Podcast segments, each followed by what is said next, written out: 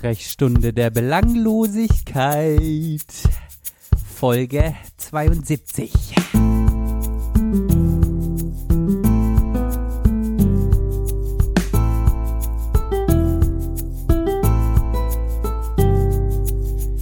Ja, wir sind zurück nach längerer Pause und begrüßen heute unseren liebsten und netzten Gast. Mit dabei Christopher Freimuth und natürlich wie immer auch Johann Neugebauer.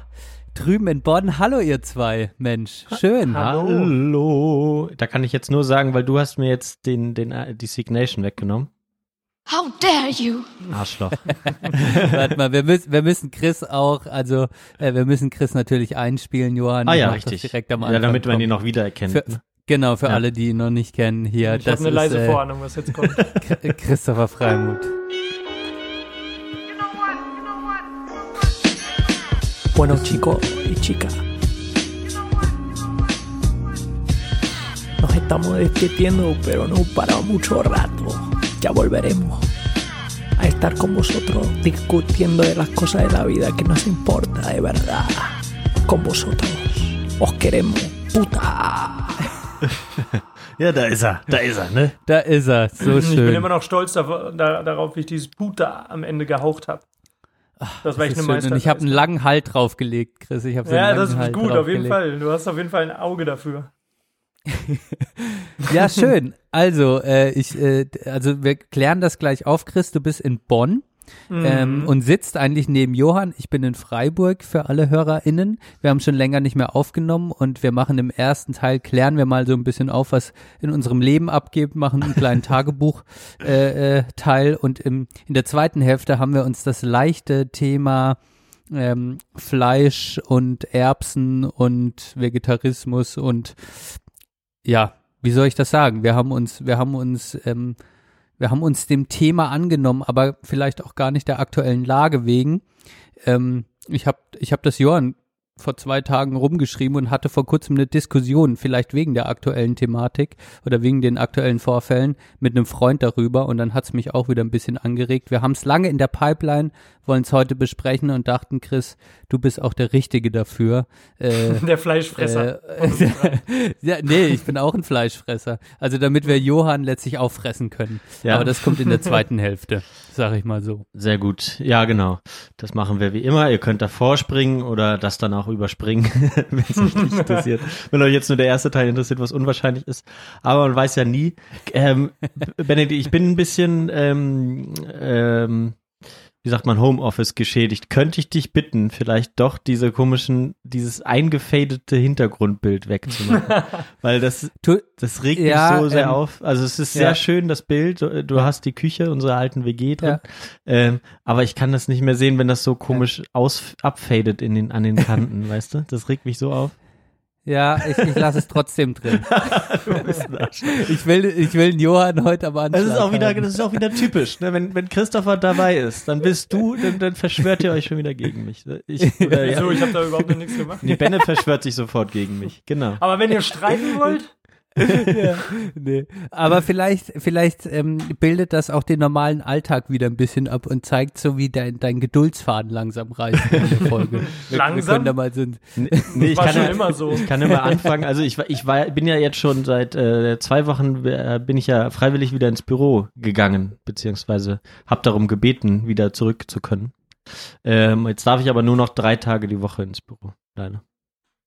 Weil Und jetzt noch mehr Leute damit? zurückkommen. Ja, du hast so ein bisschen erzählt, dass, dass es ein bisschen komisch ist, ne? Ähm, Im Büro wieder zu sein? Im, äh, ja, ich hatte eher verstanden auch dieses Büro und Zuhause, also nicht so ganz oder gar nicht. Ja, stimmt, das darf nur noch keiner wissen. das, das schneiden wir Ja, Gott, ich habe heute auch mit meinem, meinem Chef sozusagen drüber geredet, dass ich gespannt bin, wie das sozusagen ist, diesen Wechsel zu haben und dann eher dieses gechillte Zuhause und dann äh, dazwischen das Büro. Ähm, ich habe schon das Gefühl, dass man dann eher lamer wird zu Hause, aber das wird sich zeigen.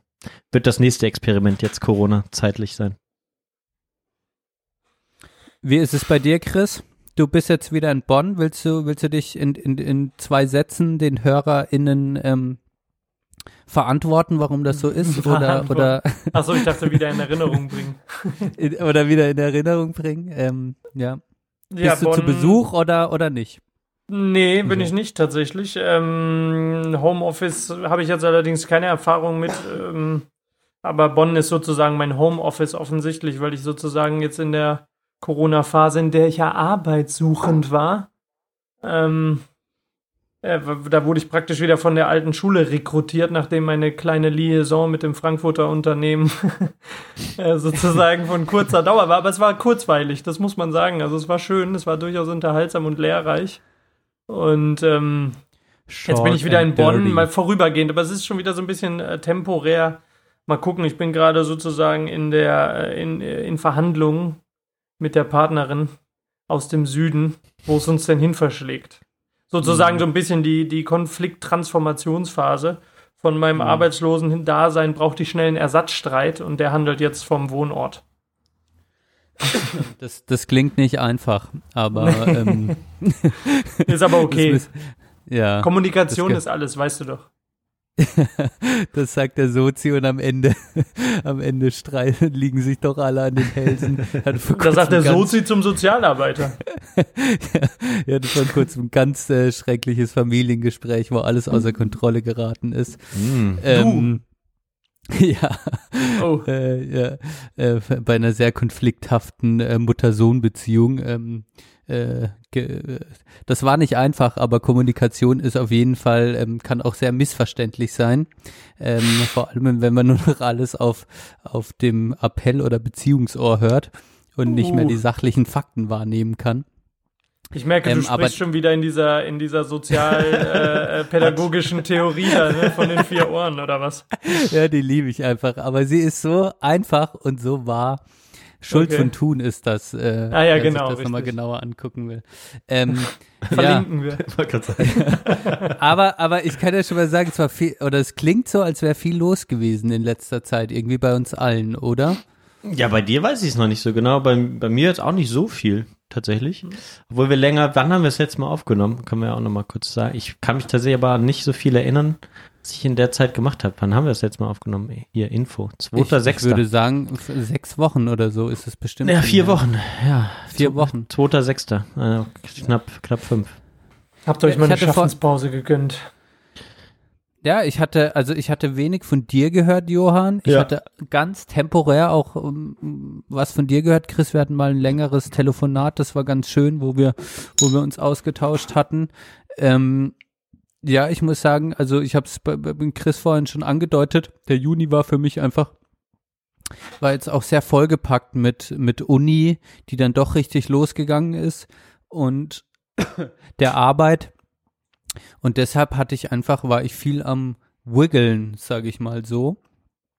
Hm. Ähm, hab euch aber trotzdem Themen rausgeschrieben. Ihr könnt ja einfach mal, ähm, wenn ihr, ihr dürft euch entscheiden, von was ich näher erzählen wollt so. äh, äh, äh, soll. Ich habe mir trotzdem so ein paar Stichworte rausgeschrieben. Also äh, das wäre einmal Studium, einmal alles geht kaputt, äh, Juni-Müdigkeit, Aufwachen-Podcast geht zu Ende, Oha. Joggen, Bootstour, Vögel schauen oder Berater. Dann würde ich mal sagen, dann machen wir das alphabetisch. Warum? Wir haben viel zu spät aufgenommen. will- Wir hätten da jetzt drei Folgen füllen können damit. Nein, ich will ja, ihr dürft euch eins aussuchen. Ich erzähle der Vögel Rest oder fällt was war das einfach mit. eine? Vögel schauen. Vögel, das würde mich eigentlich mal interessieren. Ich glaube, das ist mal so ein bisschen das, was man am wenigsten erwartet. Okay. Ja, ja, ist okay. Ist, ist eine gute Wahl, äh, denn sie ist auch sehr aktuell. Ähm, in der Corona-Zeit äh, haben Verena und ich ein neues Hobby entwickelt. Neben Vögeln haben wir angefangen, Vögel zu schauen äh, Mhm. und sind ornithologisch Hast unterwegs. du irgendwie so ein Board dafür, für, für solche Witze? so einen Einspieler? Ja, ja.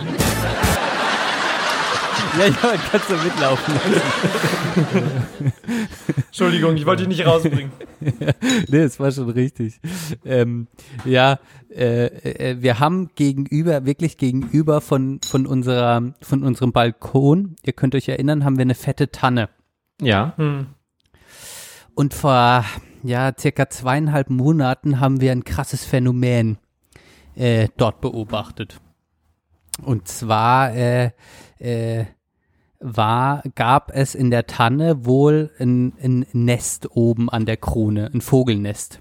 Mhm. Und äh, wir saßen eines Abends schön, schön kichernd auf dem Balkon und haben beobachtet, wie mehrere Turmfalken, wir wissen jetzt, also Turmfalken, das wussten wir erst nicht, das wussten wir erst so nach anderthalb Monate später, aber wir haben gesehen, dass mehrere Vögel dort einen Kampf ausführen gegen ein paar Krähen. Mhm. Und äh, nachdem wir das gesehen haben, haben wir dann auch immer mehr äh, dort äh, Vogelgeräusche im Laufe der Wochen wahrgenommen. Und äh, in diesem Zuge haben Ihr wir habt sozusagen äh, auf dem anderen Ohr gehört. ja, wir haben auch, ja, genau, wir haben auf dem Vogelohr gehört. Das, das müsste man jetzt so erweitern. Und äh, in diesem Zuge haben wir dann angefangen, uns für Vögel zu interessieren. Und was machst du jetzt so, wenn du da irgendwie, wenn du da so Vögel hörst, aber die nicht wirklich sehen kannst? Was, was braucht man dafür, um die beobachten zu können? Ein äh, Opernglas. Genau, ein Opern- oder Fernglas, Johann, sehr gut. Opernglas. Ach so, ach, Ein Feldstecher. Weiß ich, was du meinst. Feldstecher. Feldstecher. Ich kenne das auch, ich kenn das auch nur unter dem Begriff. Feldstecher? Feldstecher. Und äh, da mein, mein Vater ein Feldstecher äh, äh, zu Hause hat. Von Leica. Ähm, von Zeiss, ah ja, klar. Normal. Auch Klassiker. auch Klassiker, ähm, haben wir das mal ausgeliehen und seitdem habe ich eine Begeisterung entwickelt, diese Vögel zu beobachten, Leute. Und es hat wirklich angefangen. Du bist wie so ein Detektiv, bist du unterwegs ähm, und äh, guckst, was sitzt da drin, was fliegt da weg. Du hast keine Ahnung. Äh, ich hatte wirklich überhaupt keine Ahnung, was fliegt da rum. Es macht Geräusche. Ähm, ich kann euch nur empfehlen, die Nabu-App Vögel runterzuladen. äh, da hast du dann verschiedene Bestimmungskriterien, äh, ähm, wie du diese Vögel bestimmen kannst. Und in diesem Zuge haben Verena und ich wirklich bei jedem guten Wetter, als wir abends draußen gegessen haben, äh, uns eigentlich nicht mehr großartig unterhalten, sondern diese Vögel beobachtet. ähm, und kamen dann nach langer, langer Recherche und nach großem Hin und Her darauf, dass da oben ein Turmfalkenpaar nistet und äh, äh, und auch ein paar Junge gezeugt hat. Und das ist ziemlich krass. Wie, denn, wie seid ihr äh, darauf gekommen, dass das Turmfalken sind? Ja, also wir hatten dann, wir hatten dann natürlich den Feldstecher und haben ja. da haben da dann äh, immer Habt das wieder Nest auch die, beobachtet, oder was?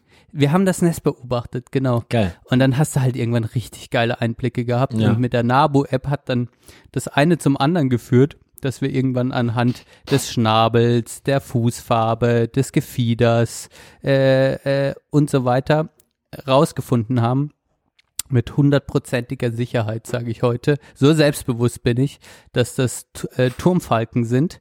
Ähm, und äh, ich konnte das auch schon beobachten, weil Turmfalken auch äh, bei der Jagd sehr signifikant den sogenannten Rüttelflug vollziehen. Ja. Das heißt, die stehen auf der Stelle und rütteln dann so Mm. ganz stark mit ihren. Eigentlich wie so ein ähm, Greifvogel, oder? Also Gehören die wie zu den aber ja, ist ja ein? Greifvogel. Ja, ja. Ja, ist ein Greifvogel.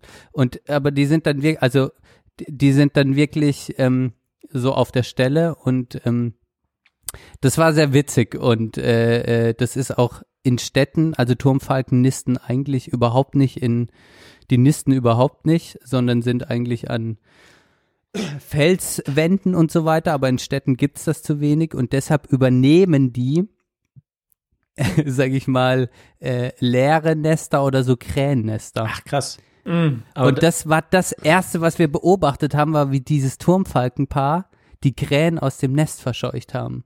Das hat uns quasi auf diese ganze Or auf diese ganze Vogelwelt gebracht, die ornithologische Reise geschickt. die, die ornithologische Reise geschickt, was dann dazu geführt hat, um die Geschichte zu beenden, dass Verena zum Geburtstag von meinen Eltern einen Feldstecher geschenkt bekommen hat.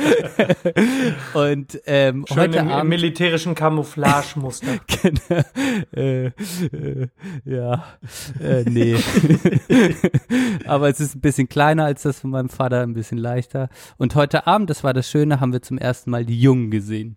Es Sind äh, zwei Jungen haben wir gesehen im Nest, konnten wir beobachten, zwei Babyturmfalken. Jetzt musst du, musst du aber uns ein bisschen mehr an deinem Wissen, das du sicherlich in der Zwischenzeit angesammelt hast, teilhaben lassen. Und zwar, was mich jetzt nämlich interessieren würde, also du sagst, die, die, die besetzen dann Krähennester in der Stadt. Richtig? Also nicht nur nicht nur Krähennester, sondern generell sind das eigentlich keine, Ich höre nicht. keine mehr. Nestbrüter. Wo, wo ist der Hörst du Benne? mich noch? Ja, jetzt höre ich dich wieder. Hm? Es sind also äh, keine Nestbrüter äh, in der Regel, sondern sind wirklich an Felswänden und haben dort kein Nest. Aber so, in der hm. Stadt gibt es einfach zu wenig und dann übernehmen die entweder leere Nester oder übernehmen feindlich quasi Nester, die von anderen Vögeln besetzt sind. Und in diesem Fall war das Nest von Krähen besetzt. So ist meine Theorie. Ach so. Und, Und die wurden dann vertrieben. Krähen sind kleine Raben oder was?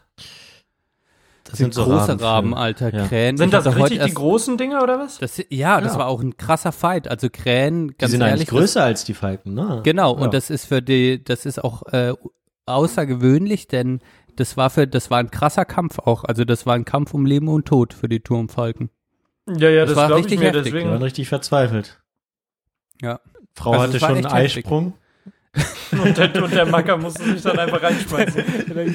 Und Alter, heute sa- saß ich noch vorm Stadttheater mit dem Fahrrad, dann kam so eine Kackkrähe und hat angefangen, mir auf, auf den Fahrradschlauch drauf zu picken.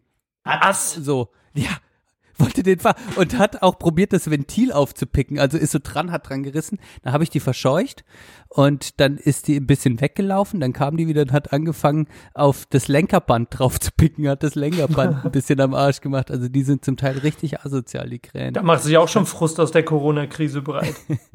Hat man das Gefühl. Ja, die auch nicht. äh, aber ja, bei, bei, bei Greifvögeln, da hast du mich ja. Ne? Ich habe äh, mich da in, in Biologie früher in der Schulzeit immer sehr viel, sehr gerne mit Greifvögeln beschäftigt. Deswegen erkenne ich die auch, äh, die jedenfalls die, die in Deutschland so ähm, heimisch sind, sehr schnell. Und zum Beispiel, es gibt ja eigentlich nur den Turmfalken als Falkenvogel Echt? äh, bei uns. Es gibt ja eigentlich keine anderen Falken, so richtig. Dementsprechend kann man mit Sicherheit davon ausgehen, dass es dann ein Falke ist, weil die anderen sind halt einfach alle größer, die es in Deutschland so gibt. Ähm, und äh, klar, der Flug und so. Aber Ja, jetzt Johann, nur mal musst- für den Da musst du unbedingt vorbeikommen. Ja, das ist auf jeden Fall Ja, richtig. musst du, dann kannst du gucken, das ist echt besonders. Also die, die, der, der kleinere, die, die der Falke, die der, Falke? der Falke. der Falke, der kleinere Turmfalke hat sich sozusagen gegen die größere Krähe durchgesetzt. Es waren, es waren Turmfalkenpärchen gegen, Gegen eine Krähe. Eine Krähe. Okay. Ah, okay. Ah, die haben natürlich Allein auch bessere hätte- Skills. hätte- ne? Ja, allein hätte das der Turmfalke nicht geschafft. Und der Falke ist der schnellste Vogel äh, der Welt. Ist es nicht der, Sch- ich dachte, das wäre die Schwalbe. Die Schwalbe. Ja. Das Auf wollte jeden ich Fall jetzt die nämlich gerade sagen, sagen Nein, weil ich- meine, also Nein, ich würde sogar sagen, als- eher als die Mauersegler. Ja, eher die Mauersegler. Oder? Ja, ist doch eine Schwalbe. Ja. Ich, ich guck mal parallel hier, unseren, Also hier als Bildungssendung sollten wir das schon noch aufklären. um unser Vogel, um Vogelquartett hier abzuschließen. Dann auch. Also ich Aber wollte nämlich gerade auftrumpfen damit, dass ich eigentlich so gut wie gar keine populärwissenschaftlichen Dokus zum Thema Vögel mir angeguckt habe. Zu Warum? Großkatzen eigentlich en masse, aber zu Vögeln zu wenig, ich weiß es nicht. Ähm, und äh, wollte jetzt gerade noch eigentlich zum Besten geben, dass ich fest davon überzeugt bin, dass die Schwalbe, die der schnellste Vogel der Welt ist, mit einer äh, schnellsten, also mit der Höchstgeschwindigkeit, mit der höchsten Höchstgeschwindigkeit, die je gemessen wurde, von äh, 282 km/h. Was? Vielleicht bin ich 60 km/h drüber, aber das wäre trotzdem cool. Glaube ich nicht, glaube ich nicht. Also die Schwalben sind schon 282 krass. km/h im, im, im Sturzflug. Nein, Die vielleicht sagen waren hier es auch nur 50 bis 182. 65 km/h reisend. Ja, Jetzt gucke ich mal noch den Mauersegler. Dann gibt's auch noch Nee, die 180 Alpensegler. war es. 300 km/h kriegen die nicht hin, die kriegen ja kein Ferrari. Schnell, ich gucke jetzt einfach schnellster Vogel. Schnellster Vogel. Aber die sind Was richtig, richtig Was ich auf jeden Fall euch empfehlen kann, ladet euch die Nabu-App Vögel runter, die ist kostenlos. Da gibt es Pakete, wo man dann für zahlen muss, wenn man die Vogelgesänge noch dazu kaufen möchte. Aber die Basic-App reicht vollkommen aus. Du kannst, hast Yeah. einen super ähm, Bestimmungsleitfaden und da kannst du echt immer auch, da kriegst du auch gutes Wissen über die Vögel und verschiedenen Vogelarten. Kategorie. Schnellster Vogel im Sturzflug. Platz 1. 322 km/h. Der Wanderfalke. krass. Schnellster Vogel im Stur äh, Mauersegler. Platz 3. 200 km. Siehst du, Mauersegler, die sehe ich nämlich hier immer auch. Die Mauersegler sind ja auch krass unterwegs bei uns. Ja. Und die Mauersegler unterscheidest du von den Alpenseglern. Äh, an, ähm, auch da, die Alpensegler haben einen weißen Bauch und die Mauersegler nicht. Und die, sonst sehen die komplett gleich aus. Also die sind sehr, sehr ähnlich. Aber ich glaube, hier, wir haben Mauersegler und die haben so wenn du die fliegen siehst, dann hast du einfach Bock, ein Vogel zu werden, weil die so gegen Das, Dämmerung das muss ich allerdings abends, sagen. Bah, das ist Das so hatte geil. ich letztens tatsächlich auch mal wieder seit langem, dass ich mich einfach umgeguckt habe, so ein bisschen hochgeguckt habe und mir diese, diese kleinen Dinger mit diesem mit diesem besonderen Schwanzende, das sind doch eigentlich die, die Schwalben, oder? Ja, die haben doch so einen relativ geteilten. markanten Ja. Schwanz hinten, ne? Genau. Und die So ein- fiepen auch. so ein- die, die so Genau, die fiepen auch relativ laut. Und Genau, die habe ich mir ja. auch angeguckt und dachte mir, Alter, das muss echt geil sein. Und ich weiß nicht, ob die es zu schätzen wissen. Wirklich nicht. Aber das muss echt einfach so, die sind so flink und so wendig. Das geht so zack, zack, zack. Das ist echt Wahnsinn irgendwie. Und da dachte ich mir, das, also das ist schon irgendwie dieser eine unerfüllte Wunsch in der Physiognomie, na, wobei, wenn man sich die Physiognomie des Menschen anguckt, dann gibt es wahrscheinlich viele unerfüllte Wünsche. ähm, aber das ist auf jeden Fall einer davon, so äh, einfach mal ne, ein bisschen fliegen zu können mit dem eigenen Körper aus eigener Kraft. Und das, die, dieselbe Beobachtung hatte ich tatsächlich letztens auch noch, als ich mir die Vögel angeguckt habe. Ja, und das Geile ist halt, ich kann es, um das Thema abzuschließen, ich kann das euch nur empfehlen, es macht wirklich Spaß, wenn man ein bisschen einen ruhigen Ort hat. Bei uns ist es halt besonders, wir sind im vierten Stock. Das heißt, du bist halt auch oben Höhe der, der Baumkronen und hast deshalb auch einen anderen Blick auf, auf, auf, auf die Vogelwelt, sage ich mal, bekommst vielleicht nochmal ein paar andere Vogelarten mit und ähm, ja, einfach auch, ähm, ähm, wie schön dieses Gefieder ist. Also, äh, wenn man die Mhm. einfach mal ein bisschen da äh, äh, vor dem Auge hat und mal länger beobachtet, sind einfach, ist einfach toll auch. Macht, es macht echt Spaß. Hätte ich nicht gedacht, dass das so, dass das mich so entspannt ist. Ist ein kleines neues Hobby geworden. Und Ja, ich auch, merk das. Auch das bestimmen macht Spaß, ja. ähm, wenn ihr das nächste Mal kommt, dann, dann, dann, Dann machen bestimmen das wir mal. mal. Zusammen. Dann bestimmen, dann machen wir das mal. Ja, sehr Ja. gut. Ich bringe meinen meinen Kosmos Tier- und Pflanzenführer mit. Den habe ich nämlich, äh, den habe ich dann, damals in der Grundschule bekommen. Den habe ich von meiner Mutter letztens wieder mitgenommen, von meinen Eltern. ja. Ja, siehste, der muss da mit, der muss da mit. Ich habe leider dann, nicht ja. mehr den bebilderten Vogelführer auf über 300 Seiten, den hatten wir früher nämlich auch mal. Ja, von Kosmos. Ich weiß nicht, der hatte so ein helles Grün. Ja, das sind die. Aber es haben wahrscheinlich viele Ja, wahrscheinlich. bei dem Thema. Ja, spannend, Leute. Wenn ihr noch dabei seid, ähm, machen wir Guckt euch vielleicht das jetzt mal doch an. mal ein anderes Thema. Ladet euch mal die Nabu-App runter. Ja, ich kann die wirklich unten. empfehlen. Ja, ich kann wir die wärmstens- Ja, das ist rausgekommen, Benne. Ich werde mir die, ich werde mir die ziehen. Das ist sicher. Geil, stark. Ja, Noch vor der ja, Corona-App.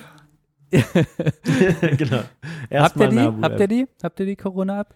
Ich habe die immer noch nicht tatsächlich. Schande über mein Haupt, aber dann dachte ich mir, weißt du. Er muss, ähm, muss sein Handy updaten. Dann, Nein, äh, nicht nur das, dann sondern Problem. äh, auch einfach bei, ich weiß nicht, ich glaube, das Infektionsgeschehen, ich habe das die letzten Wochen mal nachgeguckt, hier für Bonn war irgendwie äh, permanent zwischen vier und sieben pro Woche und äh, auf über 300.000 Einwohner. Da dachte ich mir, das kommt halt schon so einer Lottowahrscheinlichkeit nah, wenn man momentan was ja, dann kriegt. kommt deswegen. deine Freundin aus Stuttgart, bringt da noch irgendwas Und ich mit. meine Schüler aus dem, aus dem Uniklinikum und so, ich verstehe das schon, das habe ich schon kapiert, aber trotzdem ist die, ist die, ist die Wahrscheinlichkeit, die Ansteckungswahrscheinlichkeit ist ja dennoch gering. Ich habe momentan tatsächlich ein bisschen diese ähm, Faulheitsschwelle, Mhm. dass ich mir denke, auch ist gerade nicht so, äh, so, so brisant das Thema, wobei, wie wir vielleicht später sehen werden, doch sehr brisant.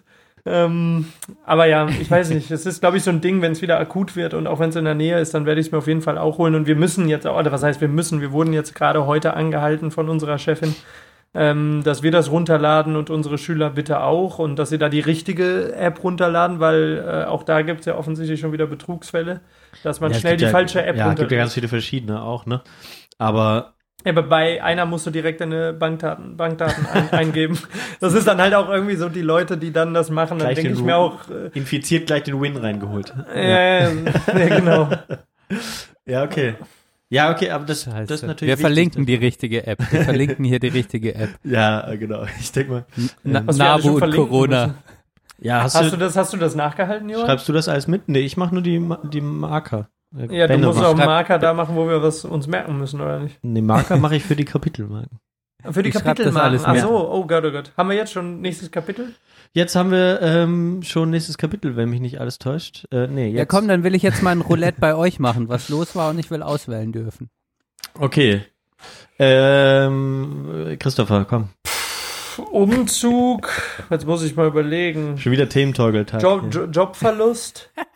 ähm, äh, Real. Life Lessons bei Christopher Freymuth.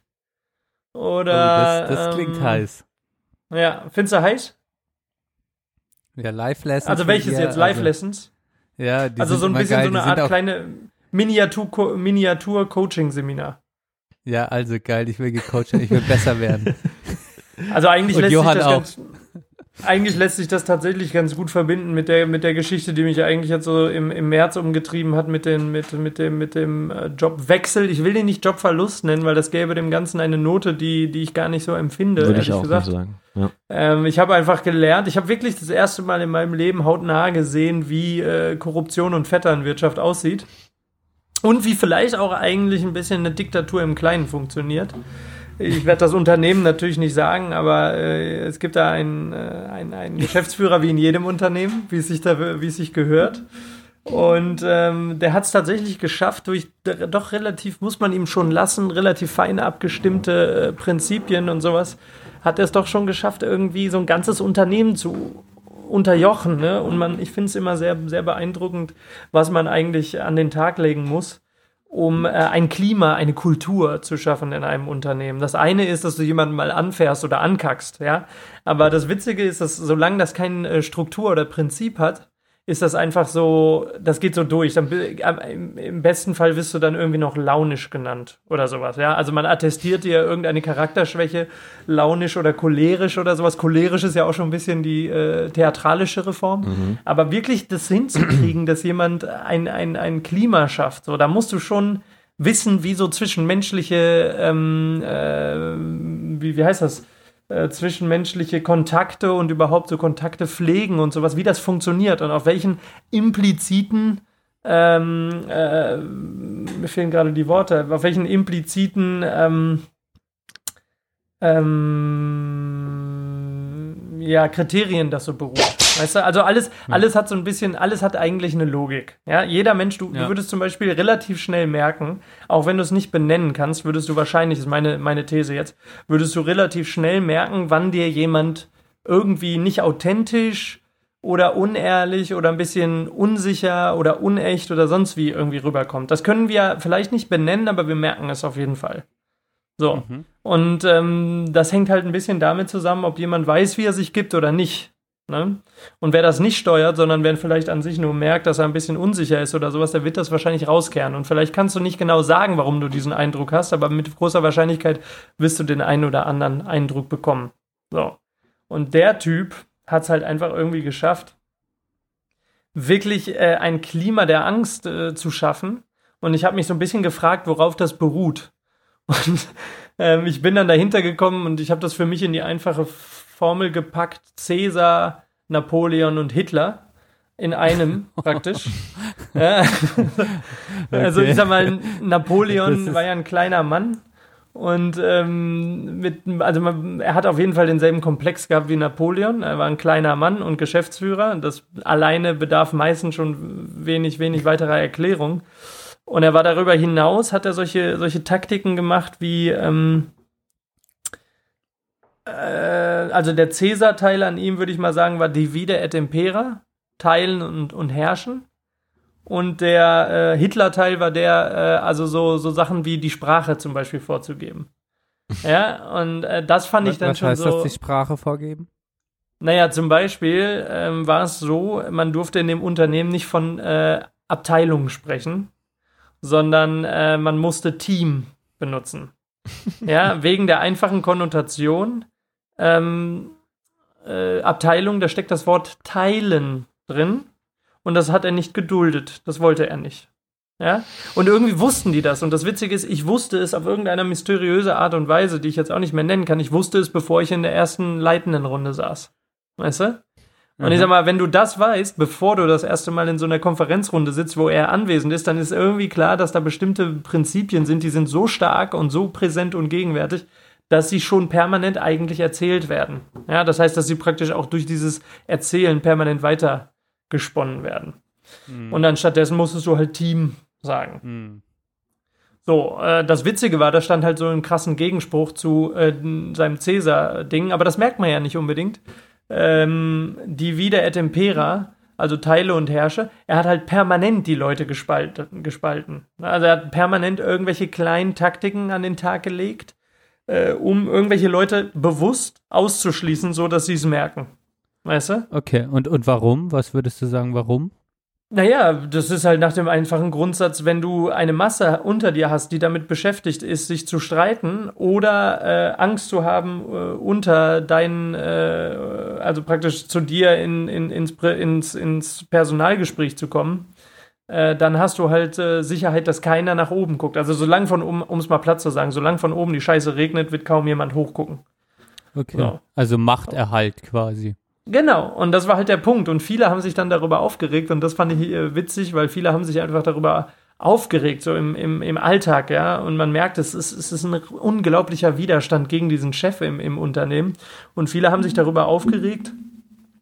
Und ich fand das immer witzig, weil ich irgendwann gedacht habe, das ist äh, interessant. Ihr redet die ganze Zeit so, als hätte der Chef noch ein Interesse, ein, ein geschäftliches Interesse und nicht ein persönliches Interesse, was in dem Fall total gegensätzliche Sachen waren, weißt du? Ja. Also er hat sich eigentlich nur darum gekümmert, zu, zu herrschen. Genau. Ähm, und ja, Ja. hat das Also der hat den ganzen Tag sich drum bemüht zu herrschen. Er hat Protokolle angefertigt, die waren immer parallel. Also ein Protokoll, was er veröffentlicht hat in den leitenden Runden, eins, was er persönlich mitgeschrieben hat. Dann hat er Dossiers über Arbeiter geführt, wie er sie irgendwo rankriegen kann. Dann hat er Leute hinter ihrem Rücken denunziert. Ja, eine, eine, eine Sache gab es, da war er im, äh, da war eine leitenden Runde und ähm, die IT ist sozusagen eine Schlüsselstelle, wenn du dein Unternehmen äh, also transformierst, im Sinne von, da sollte eine ko- komplett neue IT-Struktur rein und so weiter und so fort. Und dann ist IT sowieso, sieht immer das ganze Unternehmen im Querschnitt, aber gerade in einem Transformationsprozess ist die Rolle von einem IT-Unternehmen nochmal irgendwie ähm, spannender. So, und der IT-Chef und der Geschäftsführer waren sich überhaupt nicht grün, weil er ja wie bei allen auch ihn immer wieder probiert hat, irgendwie gegen andere Leute aufzuwiegeln. Und dann war der einmal nicht da bei der leitenden Runde und dann sagte der Chef direkt, übrigens, der, die IT-Leitung fehlt unentschuldigt. Und ich wunderte mich schon, weil da jemand saß, nämlich sein Stellvertreter. Und dann, ich hatte einen relativ guten Kontakt zu der IT, das waren Saufbuddies von mir, so wir sind einmal die Woche trinken gegangen und verstanden Haben wir doch auch kennengelernt. Die haben wir ja kennengelernt. Oder ja, Teile genau. der IT-Buddy haben wir kennengelernt. Ja. Richtig. Achso, das war auch einer davon. Okay. Genau, so und, und einer von denen, die ihr kennengelernt habt, der saß dann da und äh, dann bin ich nach dem, nach dem, also nach dieser Konferenz bin ich dann halt praktisch, oder nach dem Meeting bin ich zu dem gegangen und habe den gefragt, du sag mal, stimmt das, dass hier IT-Leitung fehlt und so weiter und so fort? Und dann sagte der, nee, das ist so ein Wichser, der hat, ähm, der hat dem genehmigten Urlaub gegeben. Ja, also die IT-Leitung hatte Urlaub beantragt, der Chef hatte den Urlaub genehmigt. Ich habe sogar hinterher noch gesehen, weil ich habe dann auch noch mal das Ganze nachverfolgt für mich aus Interesse, weil ich schon irgendwie total äh, unsicher war, wem ich noch über den Weg, also wem ich noch traue. Mhm. Und ähm, es stellte sich heraus, er hatte wirklich so ähm, einfach äh, genehmigten Urlaub gegeben und hat dann sozusagen diese Situation genutzt, um ihn hinter Mhm. seinem Rücken sozusagen äh, anzuschwärzen und die anderen gegen ihn aufzuhetzen. Ne? Und solche Methoden, ich meine, da muss er auch ganz schön selbstbewusst für sein, wenn nicht sogar dumm, um sowas so offensiv vorzutragen, ne? ohne dass da jemand kommt. Und dann habe ich hinterher mal ein bisschen in die Protokolle geguckt, um dem Ganzen auf den Grund zu gehen. Und dann äh, zeigte sich da auch, dem, im ersten Protokollentwurf stand das noch, im zweiten wurde der Kommentar gelöscht. Und all solche Spielchen. Ne? Und wenn du das siehst mal live, dann lernst du einfach viel darüber, wie, wie, wie es Leute machen, dass Leute wirklich vielleicht manchmal schlechte Intentionen haben, was man äh, teilweise gar nicht wissen will. Ne? Zumal ich ja auch mein Leben, mein Arbeitsleben vorher durchaus anders verbracht habe. Hm. Aber es gibt tatsächlich Leute, die diese Intention verfolgen und wenn sie sich noch mit einem gewissen Intelligenzgrad äh, sozusagen vermischen, dann wird schon echt kriminell, so, weißt du? Und dann Mhm. ist der Druck permanent spürbar, aber auch irgendwie subtil. Hm. Und das war schon, war schon eine krasse Erfahrung. Was, was wäre jetzt so deine Live-Lesson daraus? Naja, Live-Lessons hatte ich eigentlich drei draus gezogen. Also ich habe in dem Job grundlegend gelernt, ähm, was es heißt, eine Strategie zu fahren.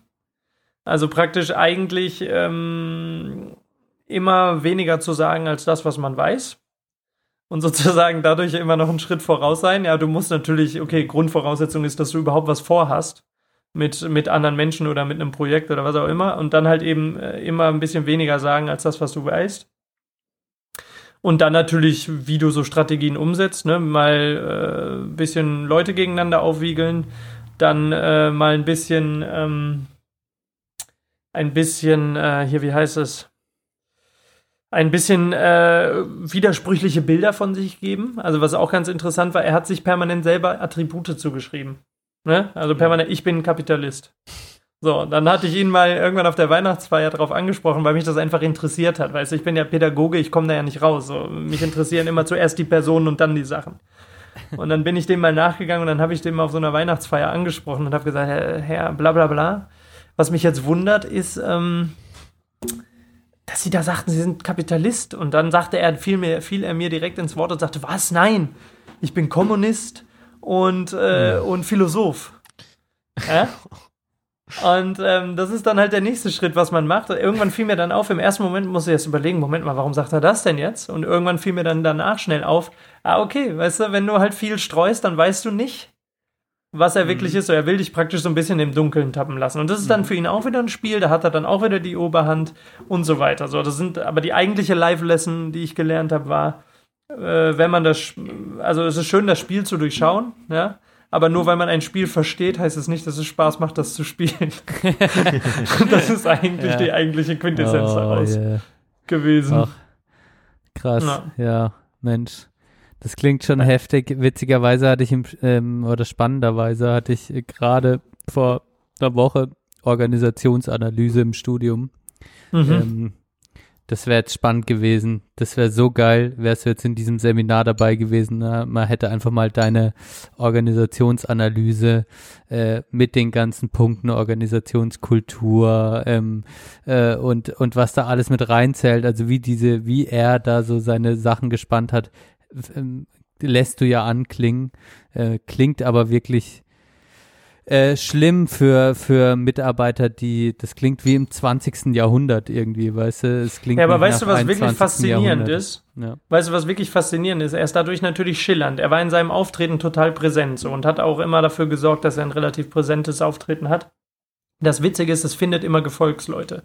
Ja, und es gibt, findet Leute, Gefolgsleute bis zu einem so absurden Punkt. Ich weiß nicht, ob einer von euch, ihr habt das wahrscheinlich mal gesehen, diesen Film Die Welle. Kennt ihr das? Ja. Das war ja auch so eine schön, schöne Darstellung davon, ne? wie schnell man doch irgendwie so Leute auf Linie bringen kann. Mhm. Ne? Mit so, wenn du die Strategien kennst, wenn du weißt, an welchen Strippen du ziehen musst bei den Menschen. Und bei dem war es tatsächlich auch so, da waren gestandene Frauen, ja, Teamleiterin, gestandene Frauen mit Doktortitel und allem und so weiter und so fort.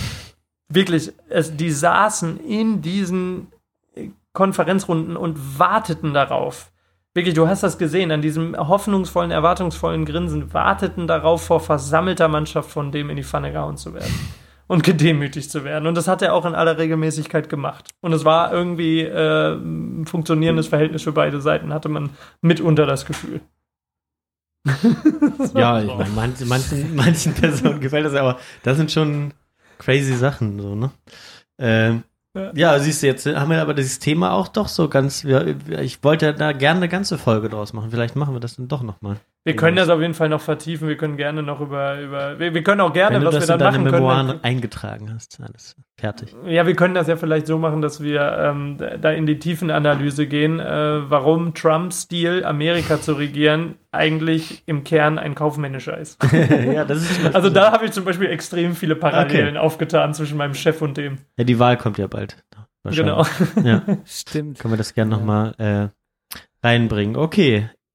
Ja, das war jetzt, äh, äh, wollte jetzt bei mir auch nochmal. Ähm, Ja, du musst auch ein paar Themen ich habe halt nicht so viel, ne? Ich habe halt, ähm, eigentlich will ich äh, zwei anschneiden. Das ist so ein bisschen die, die Sache. Ich habe halt eigentlich nur Midsommer und Garage. Garage ist geil. Ja, Garage finde ich auch geil. Also nur ganz kurz, ich war Midsommer in Heidelberg, war ganz großartig. Wir sind Kanu gefahren. Ähm, ich habe gemerkt, ich vertrage kein Bier mehr. Und ähm, ich habe eine Polizeikontrolle gehabt. Also es war auch, ja, ne? W wäre auch spannend. Wir können auch. Polizeikontrolle. Wir, Ja? Aber wir wollen Garage. Ich will mich nicht eigentlich schon wieder da reinsteigern, aber meinetwegen. Wenn's, ich sag mal, wenn es Likes bringt. Was? Ja. Polizeikontrolle? Ja. nee, dann machen wir halt nicht äh, Polizei. Wenn Das Thema ist heikel. Das Thema ist heikel. Das Thema ist heikel. das Dann ist machen wir das verboten. riesen Polizeithema auf. Das ist verboten. Es, das machen die nicht, die Polizisten. War jetzt, äh, habt ihr mitbekommen, ne? Mit, äh, äh, wie heißt er jetzt? Äh, äh, Innenminister Seehofer. Oh Gott. Äh, Genau. Hat jetzt gesagt, Racial Pro Profiling gibt es nicht, weil es ist ja verboten.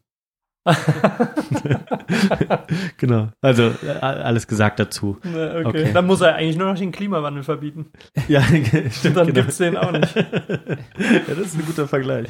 Ich bin jetzt zwar ganz mies und sag, aber Racial Profiling kannst du auch nicht jeden Polizisten irgendwie vorwerfen, weil das einfach strukturell in ihrer Arbeitserfahrung irgendwann verankert wird. Ja, ja, klar, man da Und auch in einer gewissen vorwerfen darf man das sowieso nicht. Ne? Äh, Das ist ja immer ein gern gemachter Fehler. Aber dass das strukturell ein Problem ist, sollte man, glaube ich, nicht äh, ja, verneinen. Genau, deshalb finde ich halt, es ist falsch zu sagen äh, vom Seehofer, es gibt es nicht, es gibt es sehr wohl, aber es gibt es vor allem aus der Erfahrung heraus, dass es einfach vielleicht passiert, äh, aus in, individuellen Erfahrungen, so wie wir das halt alle machen. So Ja, außerdem jetzt mal ehrlich, äh, man muss sich auch immer ein bisschen überlegen, wie zielführend jetzt alle Debatten sind. Wenn wir jetzt wieder anfangen, äh, ich meine ganz ehrlich, Racial Profiling ist insofern ein wichtiges Thema, als dass es natürlich niemals vorkommen dürfte, dass jemand wegen seiner Rasse oder seinen Rassemerkmalen, wenn man so will, in irgendeiner Form anders behandelt wird oder vorurteilsbehaftet behandelt wird. Ne? Und so weiter und so fort. Das ist ganz klar. Nur, wohin führt jetzt eigentlich wieder diese Debatte? So, wo ist das Ziel? Weißt du, ich weiß nicht, wo- wohin wir jetzt damit gehen wollen. Wollen wir uns das jetzt wieder gegenseitig vorwerfen? Dann äh, wiegelt sich die, dann schaukelt sich die Linke wieder hoch auf dem Ding, dann die äh, Polizisten darauf, dass, dass das wieder Krawallmacher sind, dass da wieder Stimmung gegen die Polizei gemacht wird und so weiter und so fort. Und ich habe einfach keinen Bock mehr auf dieses Ja, das kann ich verstehen. permanent aufeinander einhauen. Das geht mir auf den Sack. Ja, vor allem die Debatte, also wenn, dann bitte die Debatte in wirklich physischer, äh, wir treffen jetzt Auf aufeinander der Straße. und reden genau, und ballern. von, äh, aber diese Twitter-Debatten mit, mit, mit hier und also die, die sind wirklich schrecklich zum Teil, finde ich die, also. War das jetzt gerade ein so Gewaltaufruf von dir aus Freiburg? aus deiner Märchenstadt Freiburg mit dem Hügel. Schau ins Land? Ihr habt das falsch verstanden. Ihr habt das falsch verstanden. Ich, ich will, ich will Debatten in der Begegnung. mal die Klappe halten. Ich will Debatten in der Begegnung, Leute. Aber immer, immer dieses, ich Welche muss sagen, dieses Begegnung Twitter. denn? Ja, aber dieses Twitter-Gebäsche, Ja, das machst du ja auch gerne, Johann. Äh, Ja. äh, wenn du jetzt gerade schon in Konfrontation bist, aber sich in 180 Zeichen irgendwie äh, äh, da so eine, ich, ich habe das Gefühl, das schürt mehr Hass, als dass es Dialog führt mittlerweile.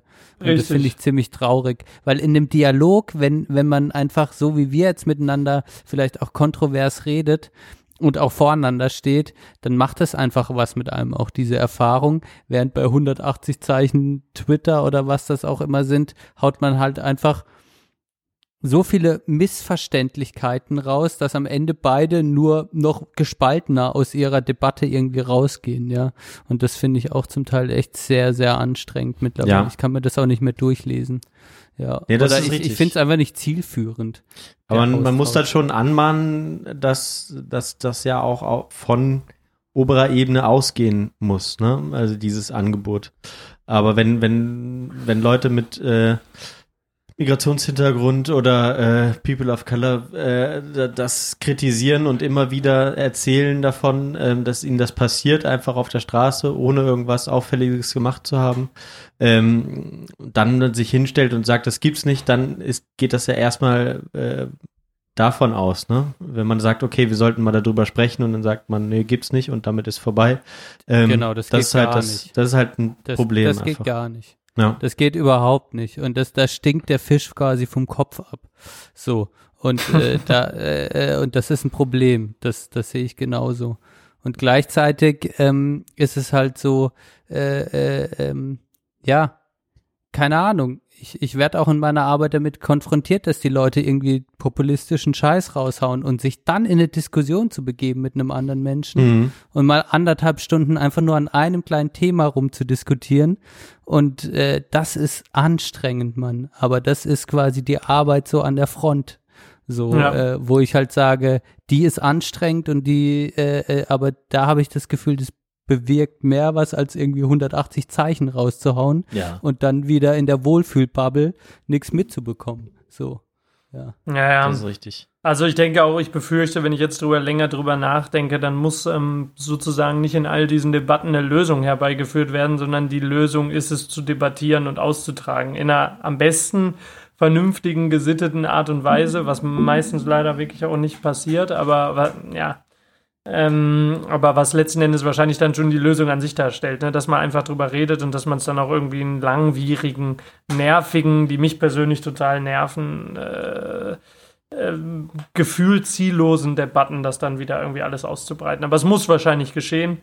Aber mich, wie gesagt, mich kotzt eigentlich auch einzig und allein die Tatsache an, dass das ist einfach permanent so, dass man merkt, dass so eine, dass da so eine, ähm, äh, so eine, so eine, so eine Verrohung einfach auch stattfindet, so in der Gesellschaft allgemein. Die Sprache äh, schaukelt sich ein bisschen hoch und so weiter und so fort und, ähm, und, und was am Ende steht, sind die Positionen, die sich verhärten. Ja, und dann kommt es halt auch durch andere Themen so. Ich glaube, es gibt auch einfach momentan wirklich viel Stress äh, in einer gewissen Szene. Das muss ich ganz ehrlich auch sagen. Also ich hatte jetzt auch gerade jüngst Erfahrungen damit, als ich hier in Bonn wieder mal unterwegs war und sowas und einfach sau viel los war und äh, meine Freundin fragte mich so, ey, sag mal, ist das eigentlich immer so? Ich habe das irgendwie gar nicht so erlebt den letzten Sommer und so, dass hier so viel los ist und dann sage ich so, ja doch, schon an manchen Sommerabenden ist schon gut voll, aber irgendwann fiel mir dann auf, dass alle fünf Meter tatsächlich mir irgendein Trupp von jungen Männern äh, ähm, entgegenkam, die laut Handymusik hörten. Mhm. So, und dann dachte ich mir, warte mal, sowas ist, ist das eigentlich wirklich häufig so? Und dann fiel mir eigentlich auf, okay, in Bonn, also im besten Fall ein bis zweimal oder sowas am Abend, aber in der Regel nicht alle fünf Minuten so. Und dann dachte ich mir auch, die einzige Erklärung, die ich dafür finden konnte, war, dass diese, dass jetzt eigentlich die, das Volk, was normalerweise in die Disco geht, samstags oder am mhm. Wochenende, dass die letzten Endes jetzt einfach auch viel umherziehen müssen, gezwungenerweise, weil ihre Diskos geschlossen sind und sozusagen dann mit ihrer Musik umherziehen. Und Mhm. Ich gehe nach wie vor davon aus, ohne das jetzt weiter überprüft zu haben, ich gehe nach wie vor davon aus, dass das diese Gruppen waren, also von, von, von, von Partyszene, der du normalerweise auch überhaupt nicht über den Weg läufst, ja, ja, die total in ihrem kleinen Mundus leben, in ihren Kellerdiskos am Wochenende und du treibst dich irgendwo anders rum und plötzlich mhm. hast du ganz viele Berührungspunkte damit und ich merke mhm. auch bei mir, dass ich da eine gewisse, also da verhärtet sich auch bei mir so eine gewisse Einstellung, weil ich zum Beispiel das nicht geil finde, permanent mit irgendeiner scheiß Handymusik genervt mhm. zu werden. Mhm. Weil ich einfach auch wirklich viel beschissene Handymusik höre. Ich habe immer das Gefühl, die laute Handymusik ist eigentlich die beschissenste Musik, die ich höre. Oder weißt du? Aber bei der genau, habe ich keine Wahl. Und, und, und, genau diese soziale Durchmischung, die eigentlich, das finde ich ja gerade wieder spannend, dass das mehr stattfindet, weil quasi so äh, die Durchmischung findet statt, weil es weniger Plätze irgendwie auch in den Diskos und sowas gerade gibt. Ähm, und das führt auch zu Problemen, aber das ist eine spannende, also das ist ja generell ein spannendes Phänomen, äh, was wir jetzt auch häufiger in unserem Master besprechen, was mir auch einfach nochmal klar geworden ist, dass halt einfach diese Homogenität, die zum Teil herrscht und äh, in, in den verschiedenen Bubbles und dass sich eigentlich gar nicht mehr durchmischt wird und eher ähm, segregiert wird, dass das echt auch zu Problemen führt. Ähm, und dass man halt. Jetzt die Durchmischung mal, meinst du führt zu Problemen oder die Abspaltung? Nee, dass, vorher? sie, dass sie nicht stattfindet. Weißt du, früher gab es halt einfach noch einfach mehr Sozialraum, wo Durchmischung stattfindet, der einfach durch Konsumraum ersetzt worden ist, wo eh ganz viele, sag ich mal, ähm, Menschen, die vielleicht jetzt nicht zur Mitte gehören, einfach nicht mehr zum Erscheinungsbild gehören. Mhm. Und dadurch, wenn man dann mal wieder damit in in Begegnung tritt, das dann oft einen negativen Touch hat und das dann wieder Meinungen verhärtet, äh, was dann wieder so einen Rattenschwanz ähm, irgendwie ähm, herbeiführt und äh, dranhängen hat. Und ähm, deshalb äh, ist für mich irgendwie auch ein ganz äh, zentraler Punkt, ähm, da auch zu sagen, ähm, auch für mich selber, ähm, klar, einfach indem ich zum Beispiel durch den Arbeitskontext immer auch wieder in ärmere Viertel von Freiburg gehen muss, sehe ich einfach auch unterschiedliche Menschen, wie sie leben und habe dann auch immer wieder Einflüsse. Aber hätte ich jetzt meine Arbeit nicht und würde nur in dieser Viere-Bubble leben, Alter, ich, ich, ich wäre in einer Parallelwelt. In einer Traumschlaraffenland-Parallelwelt. Ja, ja, stimmt. Und, ähm, und ich glaube, äh, äh, das geht halt vielen Menschen so und, und dass dann natürlich so eine dass man dann eher Racial Profiling macht, weil man einfach auch nicht mit den Menschen in Austausch kommt. Oder Social Profiling. weil kein, weißt du, einfach mal Raum schaffen, wo wieder gequatscht werden kann. Wo du einfach, der ganze Stadtraum, das hängt ja alles miteinander zusammen, auch Sozialraum, schaff mal wieder Raum, wo Menschen einfach da sitzen und irgendwie dann irgendwann ein Austausch stattfinden äh, kann und nicht nur Konsum im Mittelpunkt steht. Also das ist nur einer von vielen Be eins von vielen Beispielen, wo du da irgendwie vielleicht dran arbeiten kannst, aber dass das nicht so ist, das führt, glaube ich, eher auch zu so Phänomenen, auch bei der Polizei, dass Racial Profiling stattfindet. Und ich glaube auch, äh, dass das viele andere Menschen außerhalb von der Polizei Racial Profiling machen. Ich wage jetzt einfach mal ja. diese miese Behauptung, dass Menschen, wenn sie irgendwie äh, so eine Gruppe sehen, die Handymusik hören und irgendwie so, ja, Alter, was geht? Und so nachts, dann machen die dann großen Bogen rum eher, anstatt durchzulaufen ja. und Hallo. Nicht, wie du auf das Beispiel kommst.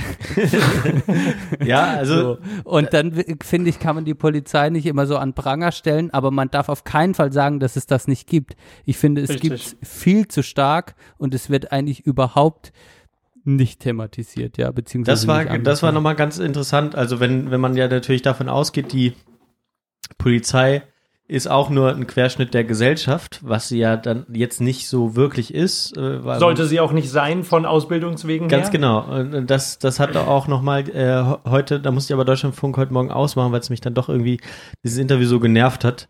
Ähm, da hat dann der, ich weiß gar nicht, was der war, halt irgendwie so äh, Polizei, Gewerkschaft, irgendwie sowas in die Richtung, hat dann erzählt, nein, also die Polizei ist nicht äh, die Gesell oder ist kein Querschnitt der Gesellschaft und deswegen hätten die auch nicht die Probleme der Gesellschaft, weil sie ja auf die Verfassung schwören würden und deshalb ähm, dürfte das halt deshalb auch nicht sein. Ne? Er hat das unterstützt, was der Seehofer gesagt hat. Eigentlich gibt's die, also seiner Meinung nach dann nicht, ne? Oder gibt's Racial Profiling nicht? Ähm, war, ne, dann ist die Frage, ist jetzt die, ist die Polizei die Gesellschaft, äh, sollte sie das repräsentieren oder halt nicht? Ne? Ja, ich habe dazu eigentlich eine dann ist aber noch deutliche Meinung. Wenn, Leute das was, hast, was würdest du sagen? Nee, ich würde ich würd genau das sagen, was wir eigentlich gerade eben schon kurz angesprochen haben. Also die Polizei ist natürlich ein Teil der Gesellschaft, ja, weil ich sage, ich gehe mal davon aus, dass äh, ein Großteil der Polizisten gewisse politische Meinungen vertreten, insofern Standpunkte vertreten, die, ähm, wie das auch in der Gesellschaft der Fall ist, eine Durchmischung haben von Überzeugungen, Idealen und Emotionen, mhm. so wie alle. Und insofern sind sie zuallererst mal Mensch und haben irgendeine Einstellung oder eine Ansicht zu bestimmten Themen. Und da sie Polizisten sind, müssen sie sich auch eigentlich permanent vom Berufswegen irgendwelche politischen Meinungen aneignen, fast schon. Ich meine, ich glaube, sie sollten da tatsächlich von ihrem Berufsstand her davor geschützt werden, irgendeine Art der drastischen Meinung sich mhm. anzueignen. Mhm. Auf der anderen Seite würde ich das mal nicht äh, komplett ähm, äh, jetzt so hinten rüberfallen lassen, dass sie, dass sie das nicht tun, mhm. so per se, sondern natürlich gibt es Menschen wie jeder andere auch, auch bei der Polizei. Aber ob sie sein sollten, ja, jein. Also, ich sag mal, es kann ja, äh, es ist ja gerade die große Diskussion in den USA darüber entstanden, dass die Ausbildung in der Polizei so dermaßen lax war mhm. und dass das sozusagen für jede Art des niederen Instinkts, der sozusagen äh, in, in der Gesellschaft sich sofort politisch einschalten kann, dass der eigentlich durch dieses Ausbildungssystem nicht ausgeschaltet wird was die Idee eigentlich sein sollte, ja, weil ja. zumindest musst du, du musst ja schon äh, dafür sorgen, dass Leute, die im, im, Polizeidienst sind, natürlich eine gewisse Art äh, von Haltung haben und mhm. annehmen können. Ja, wo ich aber sage, dieses Ganze mit Racial Profiling oder, oder überhaupt gegenüber Leuten äh, in gewisser Weise ähm, eingestellt zu sein, hängt natürlich auch damit zusammen, meiner Meinung nach, dass du als Polizist letzten Endes in Gefahrensituationen gebracht wirst. Mhm. Du bist, äh, eigentlich bist, bist du doch ein normaler Typ, der seine Rente sicher wissen will. Ja, und deswegen Beamtenstatus sucht. Da gibt es bestimmt auch die ein oder anderen Sportfanatiker dabei, die äh, gerne Sport machen und die sich auch körperlich ein bisschen betätigen wollen in der einen oder anderen Richtung. Ich will das jetzt überhaupt nicht irgendwie jemanden an Pranger stellen, aber ne? So, und ähm, und so weiter und so fort. Aber ich sag mal, wenn die jetzt wirklich in einer, in einer, in einer Gewaltsituation sind, dann sind das doch wahrscheinlich relativ viele davon auch relativ normale Menschen, die einfach irgendwie merken, scheiße, hier geht gerade was ganz Übles ab um mich herum. Mhm. Ich kenne das von meinem Elternhaus nicht, ich bin so nicht sozialisiert worden. Ich habe gerade echt Schiss so und mir wird eigentlich in der Ausbildung gezeigt, viele Strategien beigebracht, wie ich mit Angst umzugehen habe. Aber in dem Moment bin ich irgendwo auch ein Mensch. Ja, ja, ja, ja obwohl, ich schon, äh, obwohl ich da schon glaube, die, die lernen das natürlich ein Stück weit, aber ich würde sagen, und da hatte ich eine schöne Theorie zugehört, dass man quasi als po Polizist nicht sagen kann, ich bin per se der Gute oder ich bin per se der Schlechte, sondern das kann je nach Situation sich extrem schnell wandeln. Du ja. kannst in eine Situation gehen und alles richtig machen, aber es kann in derselben Situation äh, kannst du dich auch, äh, kannst du dich auch noch, kannst du auch noch zum, zum Bösen werden quasi und kannst dann dem noch eine voll ins Gesicht treten, weil dir die Sicherung durchbrennen, weil Genau, du vielleicht das ist der fünf. Stunden, fünf Stunden davor hast du dich normal verhalten und wurdest vielleicht von Demonstranten immer mal wieder beworfen. Du hast genau nach Regel ge gehandelt, aber in der sechsten Stunde, weil du vielleicht äh, vier Schichten Oder in der davor 13. gearbeitet- Stunde. oder in der 13. Stunde, genau, äh, bist total überarbeitet, da wirst du auf einmal zum Bösen, der brennt die Sicherung durch und du trittst ihm zweimal in die Fresse. Und das ist was, womit, glaube ich, das kann man, äh, wenn man es nicht selber vielleicht mal durchgemacht hat, finde ich das, äh, ist das komplett schwierig. Schwer darüber zu urteilen. Schwer, da, genau, und Genau. ich finde und so das ist der, aber der Benne, das ist genau der Punkt. Benne, Ja. das, was du gesagt hast, ab welchem Moment fällt der Schlag? Ja, und das ist einfach der Genau. Punkt. Diese Ausbildung zielt praktisch die ganze Zeit darauf ab, äh, perfekte Strategien zu entwickeln, möglichst sichere Verhaltensmuster bei diesen Leuten zu trainieren, damit sozusagen eigentlich geklärt ist, wann der Schlag fallen darf und wann nicht. Aber das, dafür gibt es keine Frage. Dafür gibt es auch keinen vernünftigen Bemessungsspiel, also vernünftigen Bemessungsspielraum gibt es definitiv, wann, wann äh, es gerechtfertigt ist zu schlagen. Aber in welcher Gefahrensituation man wann schlägt und welche Auswirkungen das dann hat, das ist doch im Grunde genommen wirklich so ein Punkt, den kannst du eigentlich nicht a priori definieren, sondern den erfährst du und dann handelst du im Affekt. Und wenn du im Affekt handelst, ist es danach entweder okay gewesen oder komplett unter aller Sau, so dass man es eigentlich nicht mehr äh, sozusagen rechtfertigen kann. Und das ist einfach der Punkt. Wann, wann fällt der Schlag und wann, wann, bis wann ist es okay, nicht zu schlagen und ab wann ist es okay zu schlagen? Das ist letztendlich Ja. eine Fragestellung, die. äh, Aber was dann da auch immer klar sein sollte, sie dürfen es trotzdem nicht. Auch, weil, auch wenn sie Polizisten sind und den Job machen. Trotzdem darf es nicht passieren. Und wenn es passiert, dann muss man auch da mit Konsequenzen rechnen. Trotz allem. Ist, das- aber das Argument gilt genauso für die Demonstranten, fairerweise. Ganz genau. Ja, ja. Also absolut. du darfst eigentlich als normaler Mensch, der du in einem friedlichen Land wohnst, nicht anfangen, mit Steinen auf die Polizei Ja. zu schmeißen. Du darfst Richtig. nicht einen Kung-Fu-Tritt mit 30 km/h Vollsprint, wie wir es in Stuttgart gesehen haben, darfst du nicht machen. Mhm. Das, ist, das diskreditiert beide Seiten gleichermaßen. Richtig, ja. So. Und das, und dann sind das strukturelle Sachen, die bei der Polizei falsch laufen, wenn Leute da Genau. so lange überarbeitet auf diesen Demonstrationen sind und so weiter und so fort. Über die sollte man halt sprechen dürfen, ne? Und wenn das dann, wenn jede Kritik sofort ein Angriff auf die Polizei ist, ist das halt schwierig. Ja, Ja. Also das ist so meine äh, Sicht, ne? Äh, aber ja, da kann man lange drüber diskutieren. Wir wollten ja eigentlich ein anderes Thema heute Großes machen. Fass. Großes wir machen, mal, Fass, die, wir machen Fass. mal einen Haken hinter der ersten, äh, hinter dem ersten Teil und ich erzähle dann, je nachdem, wie, wie das mit der Garage weiterging, in der nächsten Folge. Das stimmt. Oh Scheiße, du hättest einfach recht schneller den, den Dings, äh, das hättest du machen dürfen. Ist alles gut. Wir machen jetzt einfach ein wenig Musik zur Pause, würde ich vorschlagen, oder?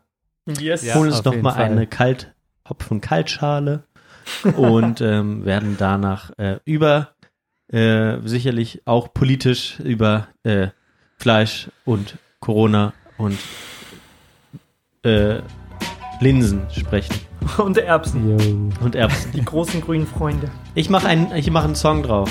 Äh, Klassiker, ganz großartig. Letztes Jahr, vorletztes Jahr noch live gesehen. Ähm, Ja. Und zwar Patti Smith mit Gloria mache ich drauf. Ähm, von, wie heißt das Album? Wichtigstes Album. Eigentlich. Ja, ihr seht's ja dann. ah, hier steht's. Ja, äh, Horses. Klar. So, mach ich drauf. Äh, Christopher, hast du schon was? Benedikt, wer will? Ähm, ja, ich mache äh, rauf, das habe ich mir heute auch überlegt, von Groove Armada at the River. Groove Armada? Habe ich letztens in einer unterirdisch schlechten Serie bei Netflix gesehen, aber das Lied hat mich auf jeden Fall äh, weiter beschäftigt. At schönes Lied. the River. At the River. Schaut ihr eigentlich Dark an? Habt ihr mal diese deutsche Nee, hab Serie ich nie Dark geguckt. angeguckt? Nee, habe ich auch nicht Schade. Schade. Schade, müssen wir in einer Ich anderen Folge drüber machen, aber reden. es ist mir, glaube ich, zu gruselig. Da blickt man nichts mehr durch am Ende. Ich wollte mit euch ein bisschen ablästern, aber das, also es wird total abgehypt in, äh, von, von offizieller Seite, aber ich finde Ich habe das mitgekriegt, ja. Ist auch international relativ äh, durchgeschlagen, oder? Ja, ja, ja, auf jeden Fall. Für eine deutsche Serie ist das, ist das schon wiederum sehr besonders. Die Deutschen, die so langsam lernen, wie man schauspielert. Dank der Netflix-Algorithmen. Genau. ähm, genau, und ich mache, also ihr, ihr seid ja beide verkappte Dortmund-Fans. Ihr, ihr habt mit dem Fußball abgeschlossen, ich weiß das. Der ewige Zweite. Der ewige Zweite, Jetzt ist aber vorbei. ihr, ihr könnt ja in die Premier League gucken und euer Held gewinnt ja trotzdem alles international. der Jürgen Klopp und Nein, äh, wenn äh, du ein richtiger Dortmund-Fan Fan bist, dann ist Jürgen Klopp so ein bisschen wie der Papa, der die Familie verlassen hat. Also eher schlecht. Nein. Schlecht belegt. Der Pöhler doch nicht. er, er lebt in den Herzen weiter und Richtig. ich dachte mir, äh, geschuldet äh, seines Erfolges, die Premier League äh, gewonnen zu haben mit Liverpool seit 30 oder x Jahren, äh, mache ich von Gary and the Pacemakers You'll Never Walk Alone auf, die, Haben wir das nicht schon? auf die Playlist. Nee, haben wir nicht, Johann. Okay. Also ich muss so sagen, äh, hast du äh, diese, diese, diese Skype-Interviews mit der BBC oder Sky, was auch immer das war? Äh, Nee, ich habe mir gar nichts angeguckt. Fand ich schon Äh, toll mit, mit Klopp. So nach dem, die, die haben ja praktisch auf der Couch sind die ja Meister geworden. Und ähm, das war schon ganz, ganz großartig, als da noch so, so ein halb, äh, halbtoter ehemaliger Spieler dabei war, der dann geheult hat und äh, Steven Gerrard nochmal und Klopp hat dann Steven Gerrard gedankt und äh, so. Ja, war schon. Siehst Ich finde ich es ist auch schon- tatsächlich schon krass, wie häufig der Klopp das schafft, schon äh, die richtigen Worte zu finden. Ich Ja. unterstelle ihm immer gerne, dass er auch irgendwo im Kern so ein bisschen so ein Assi Ja. ist, aber irgendwie findet er tatsächlich immer wieder die richtigen Ja, Worte. Und das genau. mit einer Häufigkeit, die, sich, die ist schon beeindruckend. Ja, wir haben es ja bei Tuchel gesehen, wenn es mal nicht so gut funktioniert. Ne? Äh, Ja, aber ich bin naja. nach wie ja, bei vor, allen äh, anderen Trainern danach. Ja, auch wenn aber nee, ich, war, ich, bin, ich bin schon nach wie vor traurig darüber, weil ich finde, bei Tuchel hätte man durchaus mal das Geschäftliche in den Vordergrund rücken können und sich nicht so persönlich zerfleischen. Und mach weg, Benne. Das ist, äh, geh mal. Wir machen Schluss. Bis gleich. ciao, ciao. Ciao. Ciao. Der Klopper.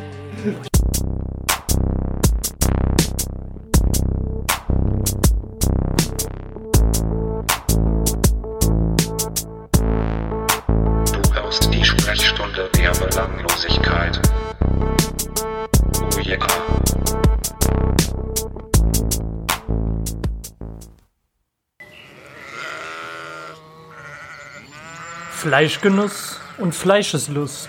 Eine kurze Reflexion. Vorbei nun ist der Rinderwahn, alle im Ansturm auf Fleischers Wahn. Kein Kotelett, kein Rind, keine Buletten, sondern stattdessen Gemüsetabletten. Wen eigentlich vor wem retten? Die Menschen vor den Fleischfabriken oder die Fleischfabriken vor den Menschen? Was, wenn wir nun doch entdecken, dass wir in der Verantwortung stecken? Und zwar nicht nur in jener für unseren Magen, sondern gleich noch für Sozialversagen. Jenes Versagen kommt nun zum Tragen. Geh da mal die Gastarbeiter fragen. Ist das Problem nun kulturell, viruell oder nicht etwa das Tönnies-Kartell? Menschenschieber, Rassist und Tiere, Schlachter über Schweine, Kühe und Schalke, Wachter und bei Spott, da lacht er. Wird ihm wohl eine Strafe drohen? Verdient er das ja schon. Hygiene im Schlachthof blanker Hohn. Die werden mich schon retten, die Schützenfeinds Deppen. Und außerdem, die Massen wollen fressen, die Massen wollen vergessen. Ist doch klar, nicht wahr, Sigmar?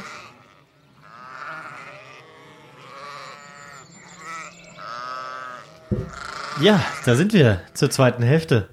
Danke, Christopher. Bitte, und, bitte. Äh, willkommen, liebe Hörerinnen und Hörer, wie gesagt, zur zweiten Hälfte. Wir sind schon äh, gut lange äh, unterwegs. Wir haben jetzt auch ein bisschen längere Pause gemacht, haben uns alle noch ein Weinchen eingegossen. Ähm, das ist schön, finde ich. Und äh, wenn das Handy klingelt, sagt Bescheid. Ähm, ich muss nämlich heute noch mal kurz zwischendurch vielleicht wieder mal telefonieren. Aber ja, so soll es weitergehen mit der Sprechstunde der Belanglosigkeit. Heute mit dem Thema, was ja weil wieder in aller Munde ist und das nehmen wir natürlich mal wieder gerne auf. Ich habe tatsächlich ähm, noch nicht allzu viel dazu gehört, deswegen bin ich recht unbescholten, aber wir wollen es natürlich wie immer auch auf uns persönlich münzen. Äh, Benedikt sagte, er hat sich ein bisschen, weiß nicht, ob genau in dem Zuge jetzt auch, aber äh, generell schon mal äh, mit, mit dem Vegetarismus beschäftigt und ich überlegt, äh, äh, werde ich das, werde ich, werde ich es mal machen und ähm, ich, ich mache es ja schon länger oder ziehe es schon länger durch, ähm, aber man kann da sicherlich viel drüber sprechen, nicht wahr, Benedikt? Ich, ich würde sogar überspitzt sagen, müssen, müssen wir, können wir uns jetzt nicht für die zweite Hälfte die Frage stellen, ob wir alle Vegetarier werden müssen. Das ist die richtige Fragestellung. Ja. Ja, das ist, Vielleicht, vielleicht können wir das so überspitzt mal für uns äh, probieren, am Ende ähm, oder äh, probieren zu debattieren und am Ende vielleicht eine Antwort für uns zu finden. Ich darf ja vielleicht mal, äh, ich darf ja vielleicht schon mal ein kleines persönliches Erfolgserlebnis vorwegschicken. Und zwar muss ich sagen, mein Fleischkonsum lässt derzeit rapide nach. mhm. Was für mich ja, also ich habe mich ja am Anfang, äh, ja, leider nicht nur scherzhaft als, als, als, ähm, als Fleischfresser ausgegeben, sondern ich bin es ja wirklich, ich habe das auch immer wieder gemerkt, dass irgendwie zu jeder Mahlzeit und zu allem, was ich so esse, irgendwie doch immer ein kleines Portionchen Fleisch dabei ist.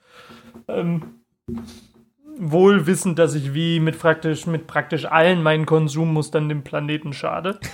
Ja. Insofern spreche ich mich da auch von einer gewissen Schuld frei, weil ich mir denke, wenn man alles falsch macht, dann äh, ist ja eine Sache mehr oder weniger auch nicht mehr so schlimm. Nichtsdestotrotz muss ich jetzt wirklich sagen, also gerade der Tönny-Skandal und sowas und ähm, äh, hat mich dann doch noch mal wieder zum, zum bisschen zum Nachdenken veranlasst und ich, ich merke bei mir tatsächlich, und das will echt was heißen, weil ich glaube ich auch eine hohe Schwelle habe, so als fauler Mensch irgendwie, ähm, mich dazu um, umzugewöhnen. Ich merke tatsächlich, dass so langsam irgendwie dieser gesellschaftliche Druck zunimmt und dass man da irgendwie nicht mehr so richtig rauskommt. Also du, du willst auch, ich gehe regelmäßig mittlerweile im, im Supermarkt an dieser Fleischtheke vorbei. Früher hatte ich immer mal irgendwie äh, Hähnchenbrust oder sowas und vielleicht auch manchmal ein gutpreisiges Steak, ja.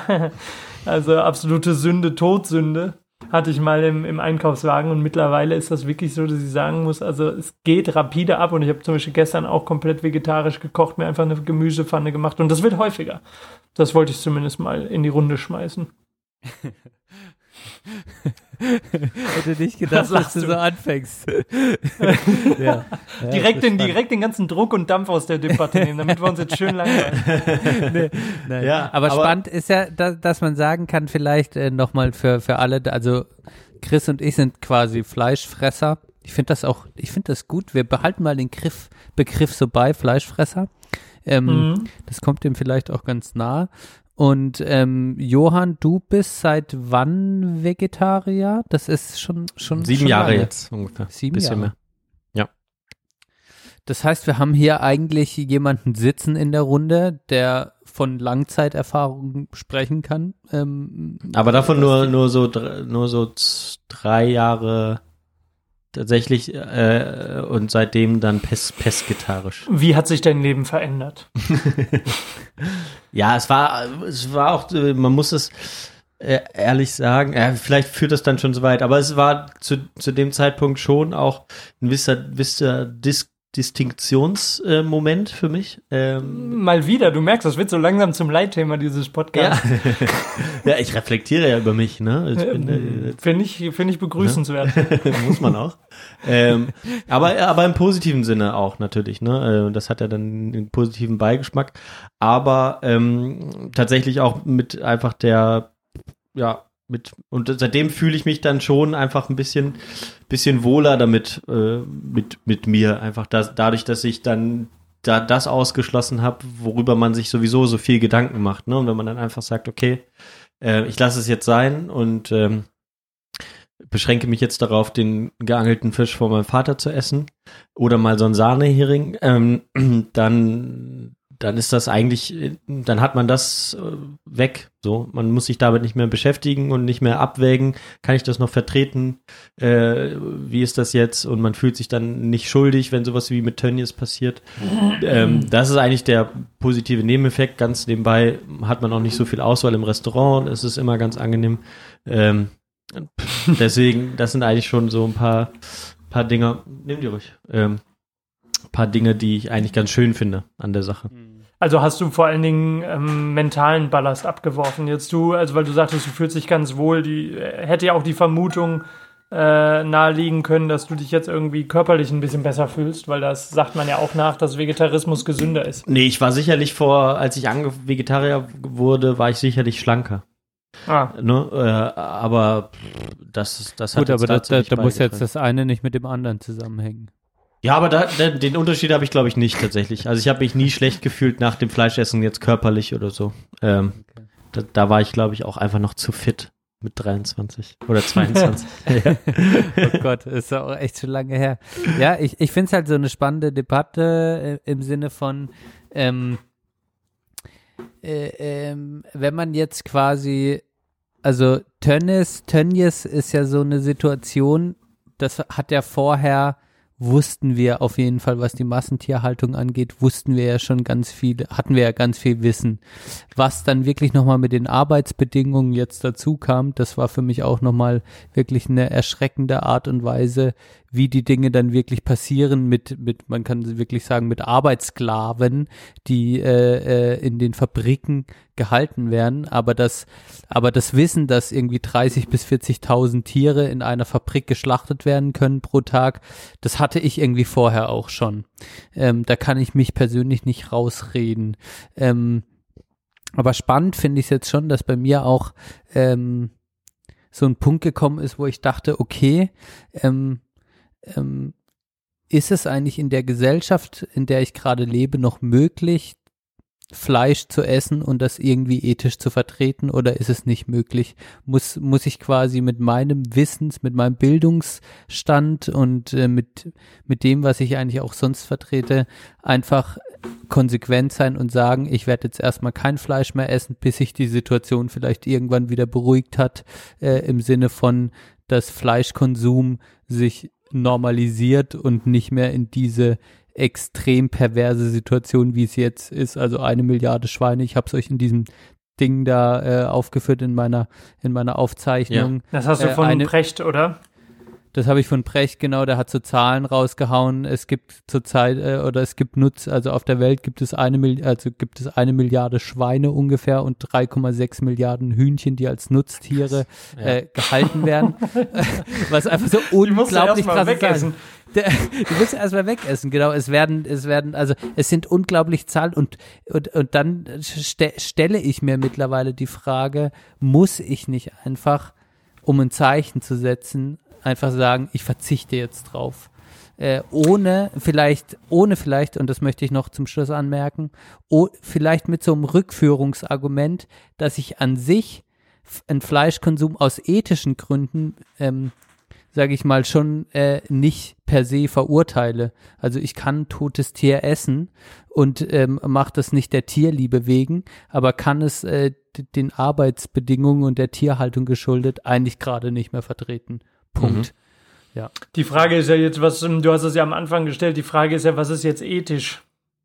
Ne, ist ethisch gegenüber dem Tier, ist ethisch gegenüber den Mitmenschen äh, sozusagen. Ne? Das ist so ein bisschen die Frage, die ich mir jetzt gestellt habe, was du damit meinst, weil ich hätte intuitiv deine Frage nach Ethik mit Nein beantwortet. Du kannst eigentlich heutzutage unter dem Wissensstand als gebildeter Bürger in einer, kann man ja mal so sagen, gesättigten Gesellschaft es eigentlich nicht mehr gutheißen, Fleisch zu essen. Oder sagen wir so, zumindest nicht extrem höherpreisiges Fleisch. Also im Grunde genommen müsstest du dir wirklich das absolute Premium-Segment Fleisch raussuchen und das schon seit vielen Jahren. Wenn du ein, einigermaßen ähm, in, in, in, in äh, Frieden mit deiner Ethik leben willst. Weil daher kommt die Frage. Ja, woher kommt denn sonst die Frage, wenn nicht von der Ethik her, ist das den Tieren gegenüber zumutbar, ist das den Mitmenschen gegenüber zumutbar, dass wir Fleisch essen? Und eigentlich ist die Antwort schon lange nein. Und ich muss dir dazu sagen, zu meinem ähm, eigenen, ähm, zu meinem eigenen Bedauern, ich habe vor, ähm, lass mich mal gerade überlegen, ich glaube, ich habe diese Doku über die, über die äh, Arbeiterbedingungen in den Schlachtbetrieben bei Tönnies und bei anderen, ähm, habe ich vor vielen Jahren gesehen, vor fünf, sechs Jahren.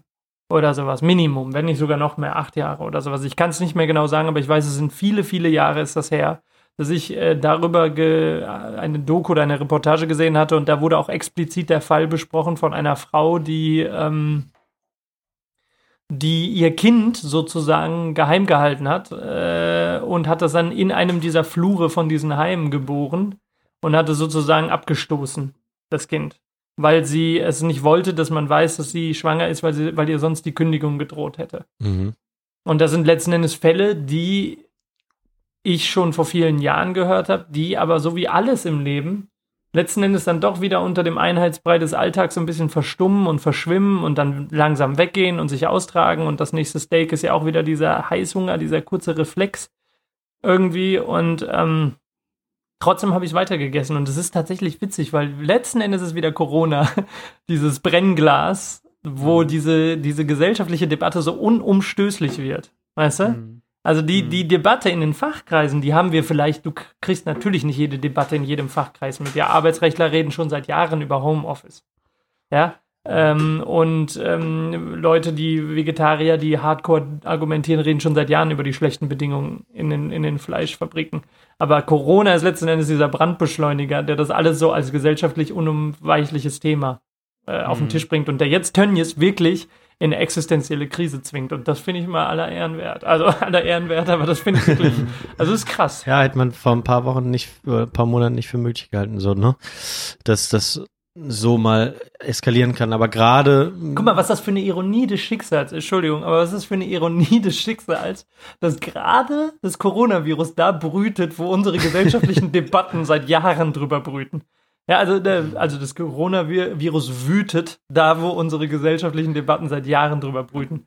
Es geht um ähm, Wirtschaft. Sollen wir die Wirtschaft wieder hochfahren oder sollen wir sie jetzt irgendwie anders denken? Es geht um Klimawandel, kurzfristig zumindest am Anfang, als alles im Lockdown war. Es ging um, ähm, jetzt geht's um Fleisch, ja, weil plötzlich alle scheiß Infektionsherde sind einfach in Fleischfabriken. Das ist doch witzig, oder? Ist ja wirklich Ironie des Schicksals, dass Mhm. das jetzt so einfach über uns einstürzt, dieses ganze Konzept.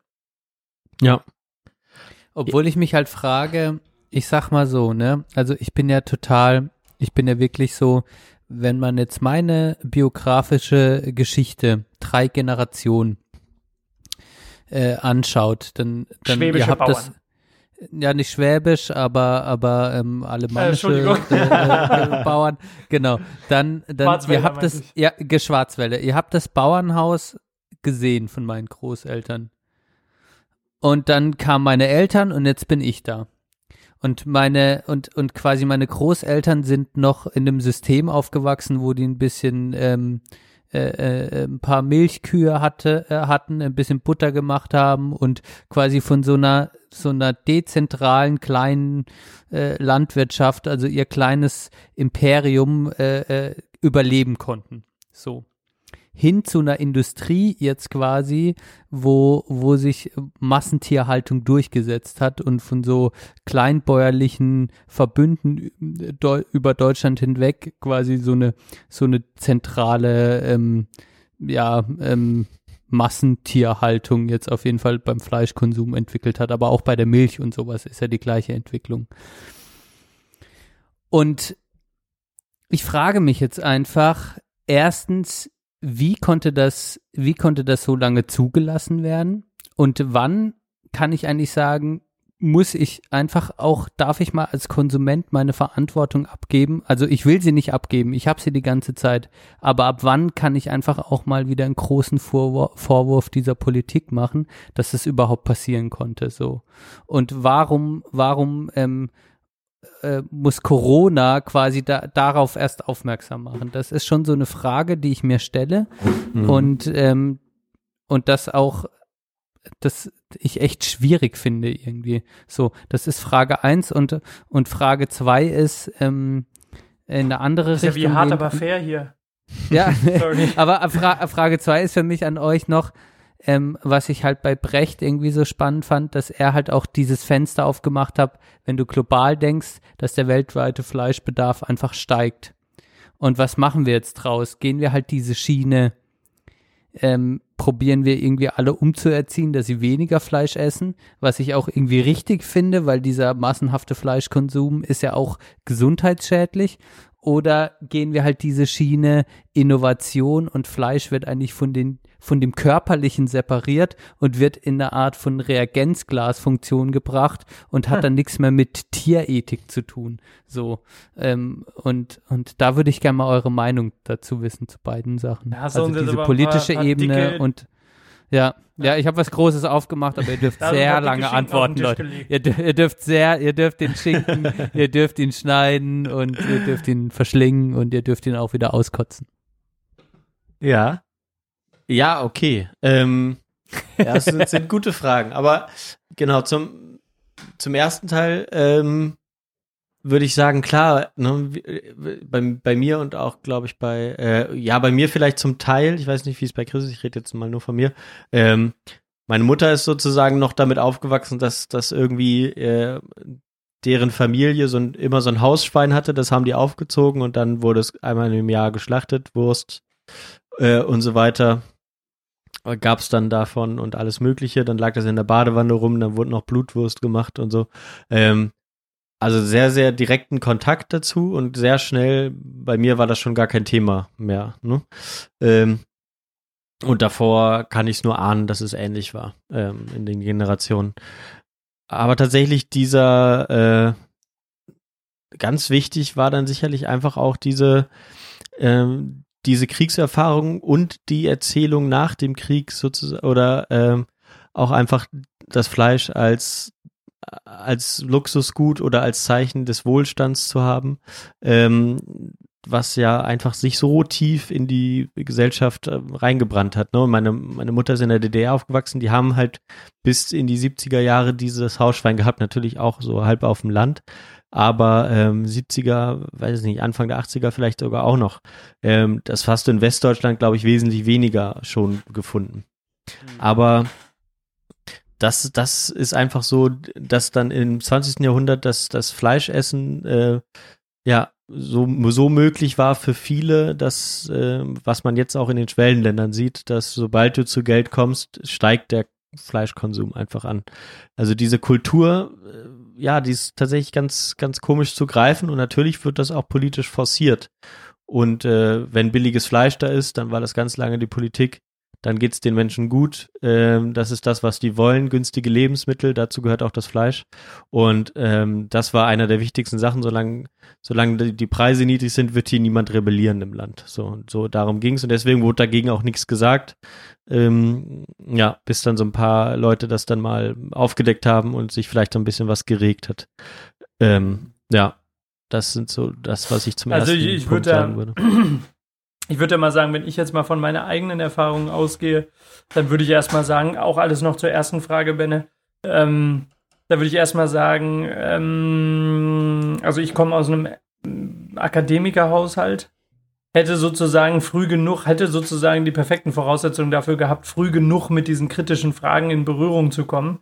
Äh, Fakt ist aber, die, mit diesen Fragen bin ich nicht in Berührung gekommen, sondern die waren allesamt sozusagen, sind diese Fragen in meinem eigenen Erwachsenenleben zu verorten. Also da, wo meine Eltern keinen direkten Einfluss mehr hatten. Und dann bin ich letzten Endes mit den Weisheiten nach Hause gekommen und habe äh, meinen Eltern den ganzen, das ganze Zeug untergejubelt. Und ähm, tatsächlich ist es so, ähm, das war für mich in gewisser Weise ein Beleg, dass das Konsumverhalten ja auch letzten Endes nicht wirklich damit einhergeht, ähm, wie, wie gebildet du jetzt bist oder nicht, sondern diese ganzen Debatten sind einfach extrem komplex geworden und extrem schnell komplex geworden. Äh, mhm. und das hängt einfach ein bisschen mit, mit verschiedenen äh, Megastrukturen, wenn man das mal so nennt, oder wie, wie, wie nennt man das nochmal? Äh, so, ja, so, so, so, so eine so übergeordnete Entwicklung, die einfach stattgefunden haben zusammen. Mhm. So, die übergeordnete Entwicklung ist die Globalisierung. Wenn du jetzt sagst, ich muss mich für meinen Fleischkonsum verantwortlich fühlen, kannst du dich im Grunde genommen nicht aus der Verantwortung ziehen, dich auch für alle anderen Konsummuster, die mit der Globalisierung in direktem Zusammenhang stehen, verantwortlich mhm. zu fühlen. Oder schuldig vielleicht sogar. Ja, mhm. ähm, insofern würde ich sagen, du hast eben so ein bisschen diese Frage aufgemacht, wann kann ich denn endlich mal wieder die Politik ähm, dafür verantwortlich machen, ja. Das, was in dieser Fleischindustrie so schief läuft, ist einfach voll und ganz ein Auswuchs von Globalisierung. Ne, weil das, was über die Massentierhaltung hinausgeht, ich meine, Fleisch ist ein Exportgut, haben wir auch gehört in einem von den Beiträgen, die wir uns angeguckt haben. Ja. Fleisch ist ein großes Exportgut in Deutschland. Ja? Mhm. Export ist es eigentlich nur durch die Globalisierung geworden, weil wer kommt auf die Idee, hier ein Schwein zu schlachten, das abzupacken und nach China zu fliegen, wenn es da nicht irgendeinen Wert hat? Der Wert entsteht aber nur durch diese globalen Verkettungen. So. Mhm. Und genauso wie der Fleischkonsum letzten Endes im Kern ein Globalisierungsproblem ist, haben wir mit vielen anderen Globalisierungsproblemen zu kämpfen. Klimawandel, Mobilität, all das ist irgendwo ein Globalisierungsphänomen oder hat zumindest mit einem hohen Entwicklungsgrad zu tun, der durch Globalisierung mit vorangetrieben wurde.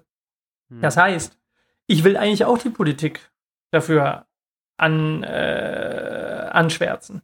Aber deswegen hatte ich in dieser kurzen Reflexion die Frage aufgeworfen, wen eigentlich vor wem retten? Sollen wir die Fleischfabrikanten vor uns retten, also sagen, die sind die Schuld? Oder die, oder müssen wir uns, oder umgekehrt, die Fleischfabrikanten vor uns retten, das heißt, wir haben die Schuld, oder sollen wir uns vor den Fleischfabrikanten retten? Wer hat eigentlich die Schuld? Und ich sag mal, ich, ich finde, da gibt es so ein paar alte Glaubenssätze, an die man sich in so komplexen Zeiten heften kann. Einer davon ist, die Politiker sind nur so gut wie die Gesellschaft. Ne? Es braucht sozusagen das gesellschaftliche Umdenken, damit du als Politiker eine Basis hast, auf, auf der du handelst. So. Und ähm, diese Verstrickungen sind gesellschaftlich äh, sehr vollumfänglich und haben viele, viele Facetten, die man mit Globalisierung, wie gesagt, in Verbindung bringen kann und so weiter und so fort. Also die Sache ist, vielleicht sind wir jetzt erst durch Corona auch als Gesellschaft endlich so weit, dass mal die richtig einfach so dieser ganze Haufen Scheiße über uns zusammenbricht und wir es jetzt so richtig vorgehalten kriegen. So wie viele Sachen, die wir vorher nicht vorgehalten kriegen. Klimawandel wird so lange sekundär behandelt werden, wie er uns richtig trifft. Da bin ich fest von überzeugt. Und äh, mit dem Fleisch ist es jetzt so. Das Fleisch ist so, das ist eine gute Brutzelle für dieses Virus, komischerweise. Es kam ja auch offensichtlich von, der, von dem Konsumieren von Tieren. Mhm. Und jetzt hast du sozusagen in diesen Fleischfabriken dummerweise diese perfekten Bedingungen, Kühle, ähm, dann auch noch diese unverantwortlichen Fleischproduzenten ähm, und sowas, die alle dafür sorgen, dass dieses Virus sich weiter verbreitet. Und dieses Virus ist eine ganz konkrete Gefahr. Und deswegen fangen wir jetzt an, über die äh, äh, äh, Fleischindustrie Ja, nachzudenken. n- nur noch das äh, ganz kurz klar- klarzustellen, die, die Bedingungen in den, in den Fleischfabriken waren auch deswegen so gut, weil daran gespart wurde, äh, gute Filteranlagen einzubauen, beziehungsweise ähm, Belüft Belüftungsanlagen. Was also passiert ist, ist, die Luft, die, äh, die da geatmet wurde, die wurde abgesaugt, gekühlt und ungefiltert wieder reingegeben.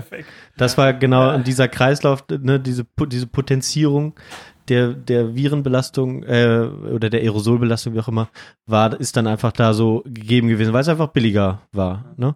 Ähm, ja, möglicherweise waren die Leute arbeiten da ja auch mit Mundschutz sogar oder was weiß ich, egal. Ja, aber die nächste Frage ist, warum saßen so viele in den Kantinen?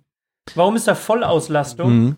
Ja, wenn ich eigentlich mitten in einer Viruspandemie, die unser ganzes Gesellschaft, äh, Wirtschaftssystem, Entschuldigung, Wirtschaftssystem zu kippen droht, äh, was treibt einen Fleischproduzenten da an? Systemrelevant. wir sind Ja, systemrelevant. die hatten ja keinerlei Auflagen, weil Ja, was sie treibt die Leute dazu an zu sagen, wir sind systemrelevant? Sie wollen Geld machen.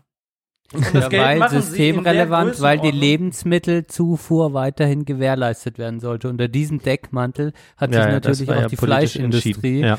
äh, äh, versteckt. Aber ähm, ähm, es, es gibt ja so viele Anknüpf, Anknüpffragen, genau äh, auch an diesem Beispiel, auch was die Arbeitsbedingungen angeht, was die Arbeitsverträge angeht. Und ich fand es so spannend, weil ich hatte auch jetzt ein Seminar im Zuge des Masters, wo es um ähm, äh, ähm, Veränderung der Arbeitswelt ging. Und da war auch echt ein fähiger Soziologe, der mit uns gesprochen hat. Aber ich war wirklich der Erste in dem Seminar, der dann gesagt hat, äh, Veränderung der Arbeitswelt, der hat es dann so aufgebaut, ja, hier Digitalisierung, ähm, die ganze Arbeitswelt verändert sich, bla bla. Und dann meinte ich aber irgendwann so die Standardsachen, die man kennt. Und dann meinte ich, aber wie kann es eigentlich sein? Wow, jetzt ist was runtergeflogen. Ja. Schneiden wir raus. Wie kann das einfach sein? Wie kann es eigentlich sein, dass wir halt in einem der reichsten Länder leben und trotzdem, trotzdem so einen hohen Niedriglohnsektor haben und quasi de facto, was jetzt nochmal die Fleischindustrie gezeigt hat, Arbeitssklaven führen, äh, die dann einen einen Lohn von fünf Euro haben pro Stunde, obwohl es einen Mindestlohn gibt, der trotzdem noch zu niedrig ist, ähm, äh, was auch viele Wirtschaftswissenschaftler oder auch Sozialarbeiter oder auch Sozi Soziologen oder wer auch immer sagt. Also wie kann das sein, dass äh, und das ist ja auch ein anknüpfendes äh, Thema, dass auch unter solchen Arbeitsbedingungen gearbeitet werden kann und dass es immer wieder Wege gibt. Du kannst ja äh, äh, dann in die Paketindustrie gehen, du kannst in viele Arbeitsbereiche gehen, wo immer davon gepriesen wird, ach, wir haben so eine große, der Arbeitsmarkt wandelt sich so sehr und Digitalisierung, wir müssen dranbleiben und haben auf der anderen Seite einen Arbeitsmarkt, wo andere Menschen extrem ab, abgehängt sind und unter schlimmsten Bedingungen arbeiten müssen. Und äh, das hat ja, hat das ja auch nochmal gezeigt. Das hängt jetzt nicht direkt mit dem Thema, werde ich Vegetarier oder nicht zusammen, aber ähm, das hat auch dieses Brennglas Corona wieder aufgedeckt und auch für, für diese Industrie. Und ich fand es halt auch gleichzeitig erschreckend, dass in einem ähm, dass, äh, dass ich in, in einem Studium soziale Arbeit, die sich dann genau um diese Menschen auch kümmern muss, die abgehängt sind, dass das überhaupt nicht thematisiert worden ist, fand ich auch mhm. sehr spannend. Also was ist das für eine Denke mittlerweile? Es ist einfach normal geworden, dass wir Arbeits, ich sag's mal überspitzt, Arbeitssklaven haben. So. Mhm. Ist, es, ist es so? Ist es normal geworden? Ist auch politisch normal geworden? Braucht's das oder, oder was ist da eure Meinung?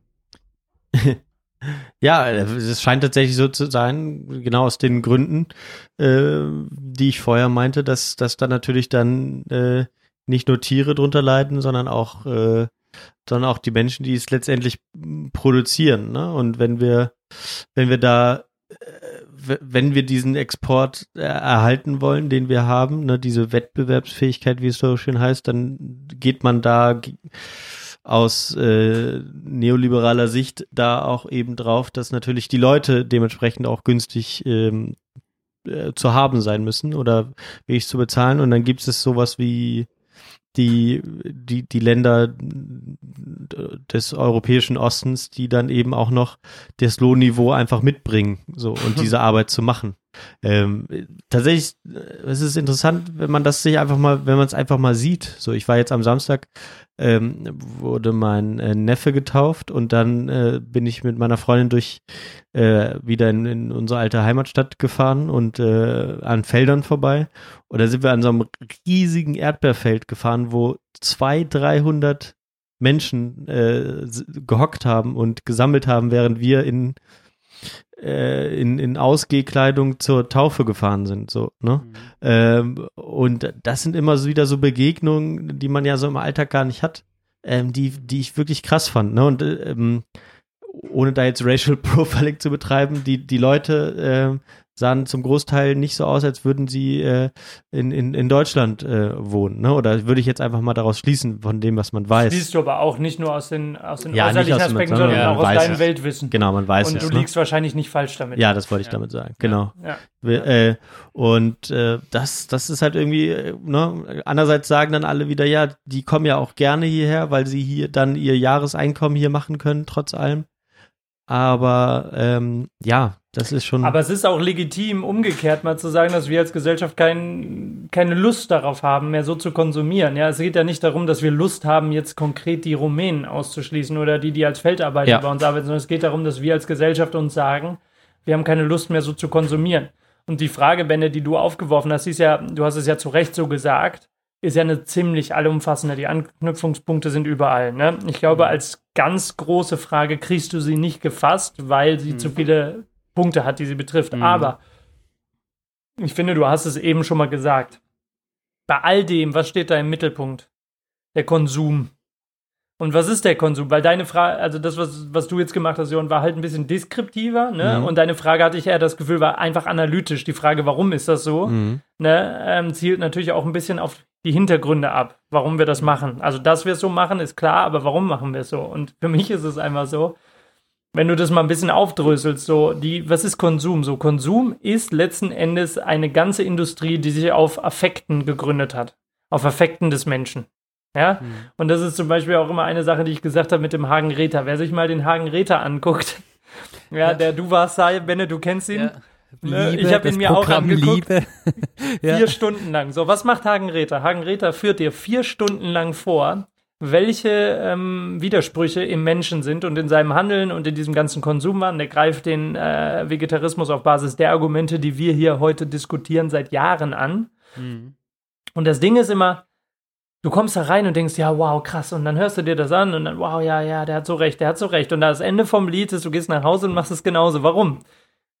Weil der Affekt nicht berührt wird. Es wird vielleicht eine Vernunft angesprochen durch seine Argumentation, weil diese Widersprüche aufzudecken ist eine hohe Kunst der Analytik. Was dadurch angesprochen wird, ist deine Vernunft.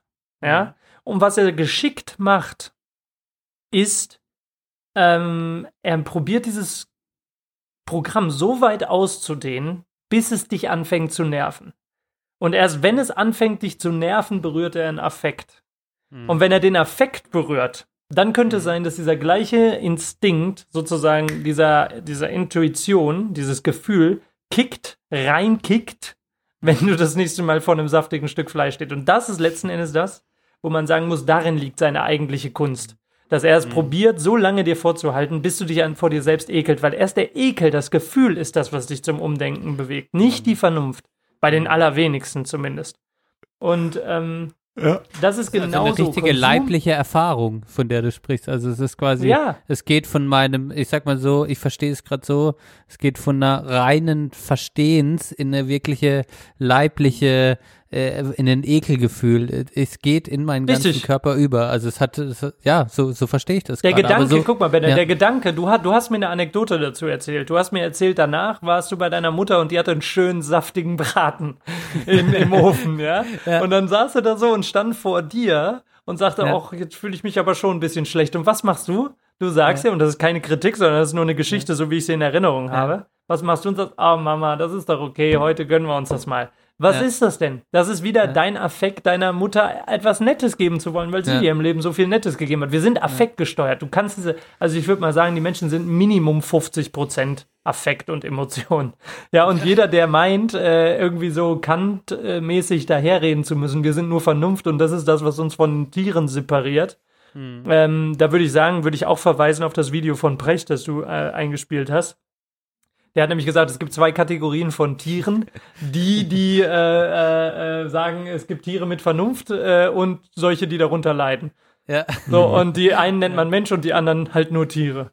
Ja. Mhm. Ja, das ist, das ist ein Aufklärungsideal, dem wir uns hingegeben haben in unseren Gesellschaften. Wir meinen, dass uns unsere Vernunft so absetzt und seitdem reiten wir auf diesen Vernunftsgedanken rum, ja. Was wir uns die ganze Zeit entgehen lassen, ist, dass wir permanent instinktgesteuert sind. Und wenn der Tönnies 100, 200, 300, 400 Leute in seinen Schlachthallen da rumsitzen hat, unter beschissensten Bedingungen, mitten in einer weltweiten Pande Pandemie, wollte ich schon sagen, Pandemie, die, die man noch nicht gesehen hat, dann ist das Affekt, weil der will mehr Geld machen. Der will seine Würstchen verkaufen, so oder so. ja. Aber da, da kommen wir halt dann nochmal in so, in so zwei Phasen, wie, wie kommt man dahin, äh, ne, wo ich dann vielleicht auch nochmal äh, berichten kann, wo kommt man dahin aus dem Wissen, was man hat oder die Gedanken, die man sich äh, ganz äh, äh, ja idealistisch dazu macht oder auch ähm, vernunftgesteuert macht, okay, äh, was bedeutet das, äh, ein, ein, ein, ein Tier, äh, ein Säugetier zu töten? Ähm, wie, wie würde ein Schwein reagieren, wenn du mit dem Messer auf den zuläufst und ihn ähm, die Kehle aufschneidest und so, ne? Diese sauber, dieses saubere Töten, was auch davon ablenkt, von diesem Gewaltakt. Ähm, tatsächlich, das war, ist mir mittlerweile so ähm, eigentlich der Hauptgrund, warum ich es weiterhin mache, genau dieser, dieser Punkt des, des Tötens und de- des, dieser Gewalt. Ähm, aber auch noch sozusagen dieser äh, übergeordnete Kritik, äh, es ist ja nicht so, als würde Tönnies das auch machen, weil er sonst sein Fleisch nicht günstig verkaufen könnte. Ne? Also die, diese ganze Ausbeutung. Also, ne, weil, aber es ist sozusagen Ausdruck auch des kapitalistischen Systems, dieser äh, vollkommen Getrimmtheit auf äh, vollständigen und perfekten, äh, wie sagt man, äh, es muss perfekt, äh, äh, ach Gott, jetzt fällt das wäre Wort ich nicht ein. interessiert daran, was der Ja, Schlusspunkt ist. ja, äh, Ja, ich auch. Ich habe Profitmaximierung, aber das ist es ja nicht. ja, Perfekt, genau, äh, es muss, äh, ja, Du hast irgendwas von perfekt gesagt. Ich weiß nicht, worauf du hinaus wolltest. Perfekt. ja, de, Perfekte die, Lieferkette oder perfekte. ja, Die perfekte Kühlkette der, der perfek perfekte, perfekte Profit sozusagen, äh, ähm, aber wie, wie sagt man das denn, wenn man, äh, man äh, verbessert Sachen, Prozessmaximierung, Optimierung. Prozessmaximierung, die, per, Optimierung, ja, die, die perfekte, ja, die Effizienz? per- perfekte Effizienz sozusagen in den, in ja, Dingen. die, Ne, und wenn, wenn, wenn man sich vorstellt, ich, ich habe nicht die ganz genauen Zahlen, aber ich habe, äh, ich glaube, Stefan Schulz hat die mal genannt im Aufwachen-Podcast. 400.000 pro Arbeiter. 400.000 Euro Umsatz. Umsatz, Umsatz. pro Mitarbeiter. Wenn, wenn ich das in unserem Unternehmen machen würde, dann, dann, dann wären wir äh, Facebook. ja, aber so, ne? merkst du, das, dass du die ganze Zeit dieses, dieses Argument bestätigst. Du, Mhm. sag, du hast jetzt wieder den Kapitalismus angesprochen. Ja. Ich habe eben gesagt, meiner Meinung nach ist der Kapitalismus im Kern was? Konsum. Mhm. Ohne Konsum kein Kapitalismus. So. Ja, klar. Und der Konsum ist ein Affekt. Ja, Wie viele Affekte ja aber befriedigst Konsum, du mit Konsum, Digga? Konsum ist halt nicht unbedingt äh, Kapitalismus, weil Konsum ist auch einfach menschlich. Also Konsum ist auch einfach Ja, Essen. Kapitalismus kann ja auch menschlich sein. ja, aber, aber ich ja, meine, ich Essen, meine, hallo? aber Essen woher ist jetzt erst, Essen ist jetzt erstmal menschlich. Das ist ein Grundbedürfnis. Das hat Ja, jetzt, aber Fleisch essen, du, ich meine, du hast eine Mhm. Wahl, wenn du in den Supermarkt gehst, Ja, aus klar. 30.000 Produkten. Davon sind vielleicht äh, 2000 Fleischwaren. Mhm. Aber du steuerst zielstrebig auf den Schinken Mhm. zum Frühstück, auf das sch fette Schweinskotelett äh, am Mittagessen und vielleicht noch auf den Rollbraten am Abend und das Fischbrötchen noch zwischendurch Ja. zu. Warum ist das so? ja, das, das, das ist dann tatsächlich Gut, das triebgesteuert. ist aber auch wieder ja. sehr, ja, aber auch wieder sehr divers, weil ähm, jetzt sagen wir mal Und so, weil es das Und, und, und ist. Prestige gesteuert. Genau, weil es Prestige das- könnte man genau, noch behaupten, ist Prestige- irgendwo was zwischen Herz und Verstand. Ja. Genau, Ja, aber das war Affekt das- hat der, wird ja dann auch zum Beispiel, wenn ich jetzt wenig Kohle habe und dann und dann will ich irgendwie satt werden, dann hole ich mir halt vielleicht doch irgendwie das Hack für, für ein Euro, anstatt irgendwie die Avocado für 2,90 oder sowas, oder die ist jetzt ein schlechtes Beispiel. Ähm, ja, aber, aber Affekte werden ja natürlich dann dadurch auch, ähm, sage ich mal, wieder verwaschen von der persönlichen Situation, die denn jeder hat.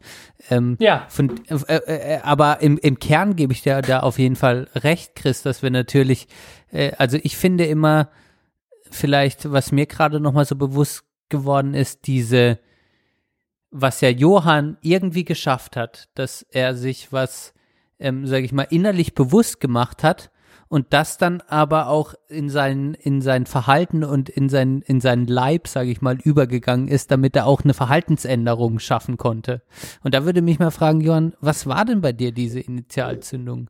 Also, weil, weil da war ja auch irgendwas Gedankliches, was du dann auf einmal umgesetzt hast. Ja, ne, aber er hat ja gesagt, Distinktion, oder? Ja, ja, gut, genau, klar, aber da, da, das spielte da mit rein. Aber tatsächlich auch die Bewusstwerdung, dass, dass es, äh, dass es eine Sucht ist, sozusagen, die bewusst, also als ich, als ich angefangen habe und gesagt habe, okay, ich probiere es jetzt einfach mal, kein Fleisch zu essen, hatte ich tatsächlich Suchtanfälle, Fleisch zu essen. Ich bin in den Supermarkt gegangen, habe mir eine Packung Mortadella gekauft und habe die in einem fast noch im Laden aufgegessen, weil ich tatsächlich so süchtig danach war. So. Und, ähm, und genau, das ist genau das Gleiche, was du mit dem Rauchen äh, hattest. Also tatsächlich, die, da kann man sicherlich tiefenpsychologisch sich auch das einfach mal anschauen. Ähm, wa- was es, äh, es, es hat auch was, es ist auch menschlich irgendwie, ähm, äh, Tier zu essen oder diese Machtausübung, die das hat, das ist, das ist halt was, äh, was drin ist und einfach ähm, die Sucht nach Umami und dem äh, die, diesem Ek, diesen besondere Art der, der Sättigung, was das einfach Mhm. hat. Und ähm, das habe ich mir tatsächlich so ein bisschen bewusst gemacht, angetrieben von zum einen der, der Distinktion, ganz sicher im Nachhinein. Äh, andererseits waren es natürlich dann äh, die, die Umweltaspekte, die äh, da eine wichtige Rolle gespielt haben. Ja. Und, und dann eben diese ethisch, äh, was ich vorhin meinte, äh, diese Bewusstmachung, dass es ja tatsächlich kein Lebensmittel ist, was vom Baum fällt, sondern es ist ein, ein Tier, mit dem man vorher auch, äh, dass man auch auf der Weide sich hätte angucken können. Und ähm, ja. Und ich schmeiß jetzt mal eine These in den. Raum, Benne. Ja. Ähm, und zwar, äh, wenn ich, wenn ich das richtig verstanden habe, ging eben so ein bisschen deine Kommentare in die Richtung so, was irgendwie was, was bringt mich denn auch so ein bisschen so zum, zum, zum Um, also was stimmt mich um? Mhm. Was bringt mich dazu, vielleicht auch mal irgendwie wieder wegzugehen, ne? So Vernunft Mhm. oder was ist es jetzt so, wie, wie komme ich denn da jetzt wieder weg oder wann, ne, dieses, diese Bepreisung von Fleisch und sowas. Ich würde mal sagen, ist eine steile These jetzt, ist, ist bewusst provokativ, aber ich sag mal, der gemeine Arbeiter wird sich von dem Vernunftgedanken von Hagen Räther nicht so vereinnahmen lassen. Und wir probieren es, aber wir schaffen es häufig nicht. Mhm. Ja, also äh, Konsequenz ist, da wäre es wirklich mal an der Zeit, finde ich, dass Politik ein bisschen die Verantwortung vom Konsumenten nimmt. Mhm. Ja, und zwar insofern, dass sie halt sagt, okay, wir müssen jetzt einfach an, weil ich glaube, wir sind uns alle einig, wir müssen anfangen, Fleisch richtig zu bepreisen. So, dieses Fleisch, äh, was irgendwie schön aussieht beim Aldi, was in einem guten äh, Etikett ist, habe ich mich auch schon von täuschen lassen, ist von Jungbullen. Jungbullen sind äh, eigentlich kein gutes Fleisch, kein gutes Rindfleisch, wird aber offensiv mit geworben und du gehst, fällst drauf rein wegen dem Packungsdesign und weil da Jungbulle steht. Verstehst du? Und Ja, beides, beides Also- sind eigentlich fehlgeleitete Sachen. Ja. Das heißt, Früh Ähm, geschlachtet? früh geschlachtet, Ja. keine Reife drin in dem Fleisch, dann wahrscheinlich noch wenig Ausgang gehabt dazu, will ich, will man gar Mhm. nicht drüber nachdenken, keine Geschmacksentfaltung, nix so, weißt du? Und ähm, wir sind uns, glaube ich, alle einig darüber, die Bepreisung von Fleisch muss gerecht werden. Und das ist sozusagen ein Steuerungsargument und das ist wiederum etwas, was wir auch aus Corona gelernt haben. Wie viel Steuerungsfähigkeit geht von der Politik aus? Eine Menge. Und wenn Sie jetzt mal anfangen würden, das Fleisch zu bepreisen, so wie es sich gehört, dann hätte, sagen wir mal, ganz einfach, ist jetzt ein bisschen böse gesagt, ein bisschen zynisch, der einfache Arbeiter hätte das Stück Fleisch nicht mehr auf dem Tisch, Mhm. weil er sich einfach nicht mehr leisten kann. Und unser einer kann sich vielleicht noch ein bisschen darin äh, schwelgen, dass wir uns das noch Mhm. leisten können. Aber im Grunde genommen muss, muss dieser Massenkonsum halt weg und der muss politisch Mhm. gesteuert werden. Mhm. Das wäre also dieses Argument weniger Fleisch durch politische Steuerung, was ich irgendwie, ähm, was ich irgendwie auch richtig finde, wenn ich es auch unter dieses Argument, wenn ich dieses Argument weiterspinne, könnte man ja auch sagen, ähm, zum Beispiel bei der ganzen Gesundheitsdebatte, die ganze große politische Propaganda, sage ich jetzt mal bewusst provokativ gegens, gegens Rauchen hat ja zum Beispiel auch dafür, da, dazu geführt, dass es weniger Nichtraucher gibt. So, es war auch Mhm. unter einem Gesundheitsgedanken. Rauchen verursacht Mhm. Krebs. Und es ist wenn teurer ich, geworden, ne? Und es ist teurer geworden. Ja, und und, die ich habe jetzt, also das könnte man jetzt mal so als Role Model nehmen. Mhm. So und und ähm, ich habe euch ja in diesem Ist-Zustand meiner meiner äh, von diesem Video habe ich euch ja auch gesagt, dass äh, ähm, äh, dass ein, äh, ein Deutscher pro Jahr pro Kopf oder ein deutscher Einwohner, in, in, in Deutschland lebender Mensch ähm, pro Jahr pro Kopf 60 Kilo Fleisch isst. Mhm. Und 30 Kilo pro Kopf pro Jahr sind maximal, also das ist die maximale Kiloanzahl, die gesund ist, danach wird's ungesund. Das Mhm. heißt, Mhm. im Durchschnitt äh, äh, werden, wird doppelt so viel Fleisch gegessen, was ungesund ist. Und das könnte man ja auch wieder in diesen Gedanken einbetten, dass es ja auch, dass es ja auch die Gesellschaft krank macht, überfettet und irgendwie ähm, ähm, ähm, und das auch wieder Folgen für das Gesundheitssystem hat, wo ich das auf jeden Fall einbetten könnte. Also ich glaube, für unsere Gesellschaft ähm, äh, würde ich dir da irgendwie zustimmen, Chris, und sagen, da hätte es doch Lenkungswirkung. Und dann ist für mich die Frage, was hindert eigentlich die Politik, Politik dran? Wa- Was ist Ja. das Argument, was sie dran hindert? Du hast Gute diesen Frage. Gesundheit, ja, genau. Was, was sind da Die müsste man eigentlich mal ein paar Leuten stellen. Ja, Also wir, wir haben doch eine aufstrebende grüne ähm, Partei, wir hatten auch Rot-Grün schon an der Macht und so weiter und so fort. Äh, äh, bei den Grünen könnte man auch denken, das wäre damals schon auf dem Thema gewesen. Ähm, wa was ist es? Ich frage mich wirklich, was ist es? Ja, es ist, es ist natürlich zum einen einfach das, was ich am Anfang meinte, die, die Angst davor, dann, äh, dass es, ist eben, das Problem ist, dass es trotz allem, vielleicht kommt das jetzt halt dann jetzt so durch, nochmal durch diese, die neuesten Skandale und so. Äh, der gesellschaftliche Rückhalt reicht noch nicht so aus, dass du damit äh, komplett äh, deine äh, politische Zukunft in irgendeiner Weise äh, komplett auf das Spiel, aufs, aufs Spiel, aufs Spiel stellst, wenn du das machst. Ähm, und weil, weil es tatsächlich für so viele Menschen ein äh, so wichtiges Thema ist, dass du tatsächlich den politischen Rückhalt verlieren würdest. Viel schlimmer, als wenn du sagst, äh, äh, viel schlimmer, als es damals mit Atom war oder mit was auch immer man jetzt kommen Mhm. könnte. Es ist wahrscheinlich schlimmer, als das Auto, den Verbrenner zu verbieten ab 2030. So, also das, ja, das fast ist so, gleiche Ebene. Also und ja, dann hast du diesen, ja, und dann hast du diesen riesigen Lobbyismus von, von den Bauern. Ich habe ja hier gearbeitet in, in, in diesem Zimmer, wo wir jetzt gerade aufnehmen. Und ich habe zwei, dreimal sind hier die alle Leute, nur weil angekündigt wurde, hey, ihr dürft eure Scheiße nicht äh, auf, einfach auf die Felder kippen, weil, äh, weil das angekündigt wurde zu regulieren, sind hier die Bauern, äh, haben die komplette Stadt lahmgelegt. Ja, So, ne? zuletzt, die letzte Demo-Aktion war von einem Bauer, dass er sozusagen ein, ein äh, Wagen damit hatte, so, und da war ein Schwein drin. Der hat sozusagen eine Schweinezelle sich hinten an den, an den. Totes an den, Schwein oder was? Nee, ein lebendes. Ach Der so. hat sich ein lebendes Schwein hinten an, ans Auto gehängt, den Anhänger, Ja. und hat das vorgefahren und hat dann mit einem dieser Lokalpolitiker aus Gütersloh und sowas gesprochen. Das Witzige ist, du hast es richtig gesagt, so, ähm, die gesellschaftliche oder der politische Rückhalt geht dabei flöten. Das Witzige war, in dem Bericht war es deutlich so, die haben vor Kameras gestritten und der Politiker hat sich nicht weich kochen lassen.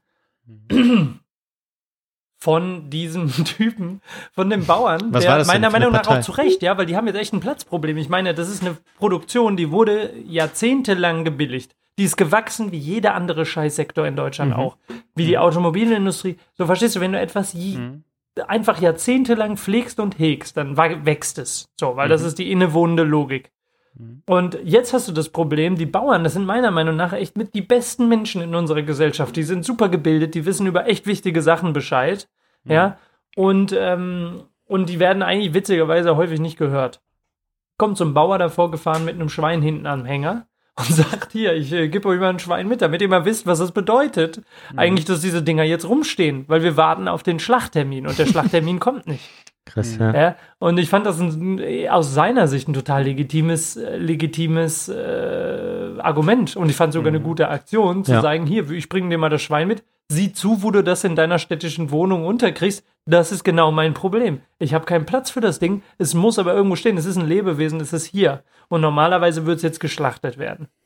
So, und das stand da einfach rum und dann dachte ich mir auch, hm, hm, hm, muss man wieder hin und her überlegen, denke ich mir, okay, das ist doch das eigentliche Problem. Wir haben diese gewachsene Industrie und wir haben uns einfach darauf verstanden, Jahrzehnte Industrien, die schädlich sind, von denen wir wissen, dass sie schädlich sind, wachsen zu lassen. Das ist genau der Konflikt, den ich übrigens immer wieder sehe. Stichwort Luise Neubauer, Benne. Die habe ich mir nämlich wieder angeguckt. Luisa, ja. Luisa. Ja, Luise, Luise, äh, Tomato, Tomato. Ähm, das ist, die hat jetzt mit Friedrich Merz zuletzt diskutiert über den Klimawandel. Und was mir immer wieder auffällt, In welcher Sendung war das? bei Markus Lanz, wo sonst, Ah, ich glaube, okay. die sind, Ja, mittlerweile Dauergast. Lanzita, bei- bei Lanzita.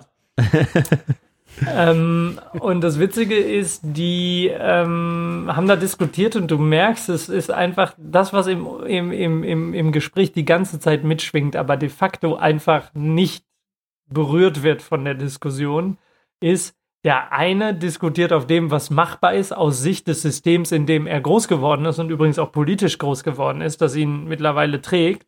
Und die andere argumentiert aus der Sicht auf das System, das sie sozusagen angreift. Das heißt, für die eine Person steht die Basis, auf dem alles fußt zur Diskussion. Für die andere Person steht das, was an realen Interessen im Spiel ist, zur Diskussion. Und über diesen Punkt kommen die einfach nicht hinweg. Und ich bin mittlerweile wirklich auf dem Standpunkt, dass ich sage, Meinungen werden sich radikalisieren angesichts der sich zuspitzenden Probleme. Weißt du, wir brauchen irgendwann gar nicht mehr von radikalen politischen Richtungen sprechen, weil sich das von ganz alleine zuspitzen wird. Die Probleme werden so drückend sein, dass du kaum noch diese Argumente aufrechterhalten kannst auf Basis von, was sind denn jetzt die Realinteressen, die im Spiel sind. Und da bin ich mal gespannt, wie lange die Politik das so handhaben wird weiter, wie sie es aktuell handhabt, weil dieses Ganze, ich finde, es ist echt fast ein Ende des Konservatismus angekommen. Du kannst eigentlich Konservatismus nur noch in Populismus Ja, kannst du überführen. nicht- so was anderes nicht mehr nicht mehr, weil logisch jede rechtfertigen. inhaltliche Argumentation ist einfach vorbei. Die Ja, Zeit ist und da, vorbei. das ist halt, äh, ich will, ich will, Punkt, du, du kannst, du kannst dann gleich vielleicht auch einsteigen. Ich will vielleicht so, so einen abschließenden Satz, der so ein bisschen auch da- das Thema für mich, äh, ja, so, ein- so ein bisschen müssen wir wahrscheinlich auch zum Ende kommen, ähm, für mich so ein bisschen abschließt und das zusammenfasst, was auch für mich so das Traurige bei der Sache ist, dass ich halt das Gefühl habe, äh, wie Chris gesagt hat, die, die Bauern ähm, sind einfach äh, eigentlich im Grunde genommen ja darauf bedacht, äh, Tier und Natur äh, in, in, äh, ja, Irgendwie in Einklang in, zu in Einklang zu bringen, äh, zu erhalten, dam, damit, davon zu leben. Sie wissen über den Wert noch mal ganz viel mehr Bescheid als wir. Ähm, aber sie sind sozusagen in die Rolle äh, gezwungen worden. Und das, das Traurige ist jetzt, dass sie tatsächlich kein Vertrauen in die Politik haben, dass dass die, dass Regularien oder Veränderungen, die dort vorgenommen werden, letztendlich für sie dann auch positive Auswirkungen haben können und sie dann stattdessen progressive Landwirtschaftspolitik ablehnen. Ähm, oder der Bauernverband ganz speziell. Und da sind ja die meisten irgendwie organisiert. Ich, da kenne ich mich nicht genug aus, aber das ist mein Eindruck. Und wenn, du wenn du denen dann kommst, hey, wir, wir schaffen für euch wieder Luft zum Atmen dadurch, dass ihr von diesem Preiswettbewerb wegkommst. Daran, das, daran vertrauen die nicht, sondern sie sagen, ihr nehmt uns den, äh, unsere äh, Überlebensfähigkeit, wenn ihr hier reguliert. Und das ist für mich wirklich so ein, äh, so ein Ding, wo ich immer im Kopf äh, tatsächlich dann abschalte und, äh, und die Bauern dann auch irgendwie Bauern sein lasse und auch das Gefühl habe, es ist super schwierig, dass irgendwie, dass, dass wir das hinkriegen, ohne dass wir auch tatsächlich einen individuellen Wandel noch weiter ähm, schaffen, dass viele Leute sich überlegen, hey, wir machen das nicht mehr. Aber letztendlich ist es denen auch scheißegal, den Tönnies Deutschlands, die verkaufen dann ihr Fleisch einfach woanders hin. So.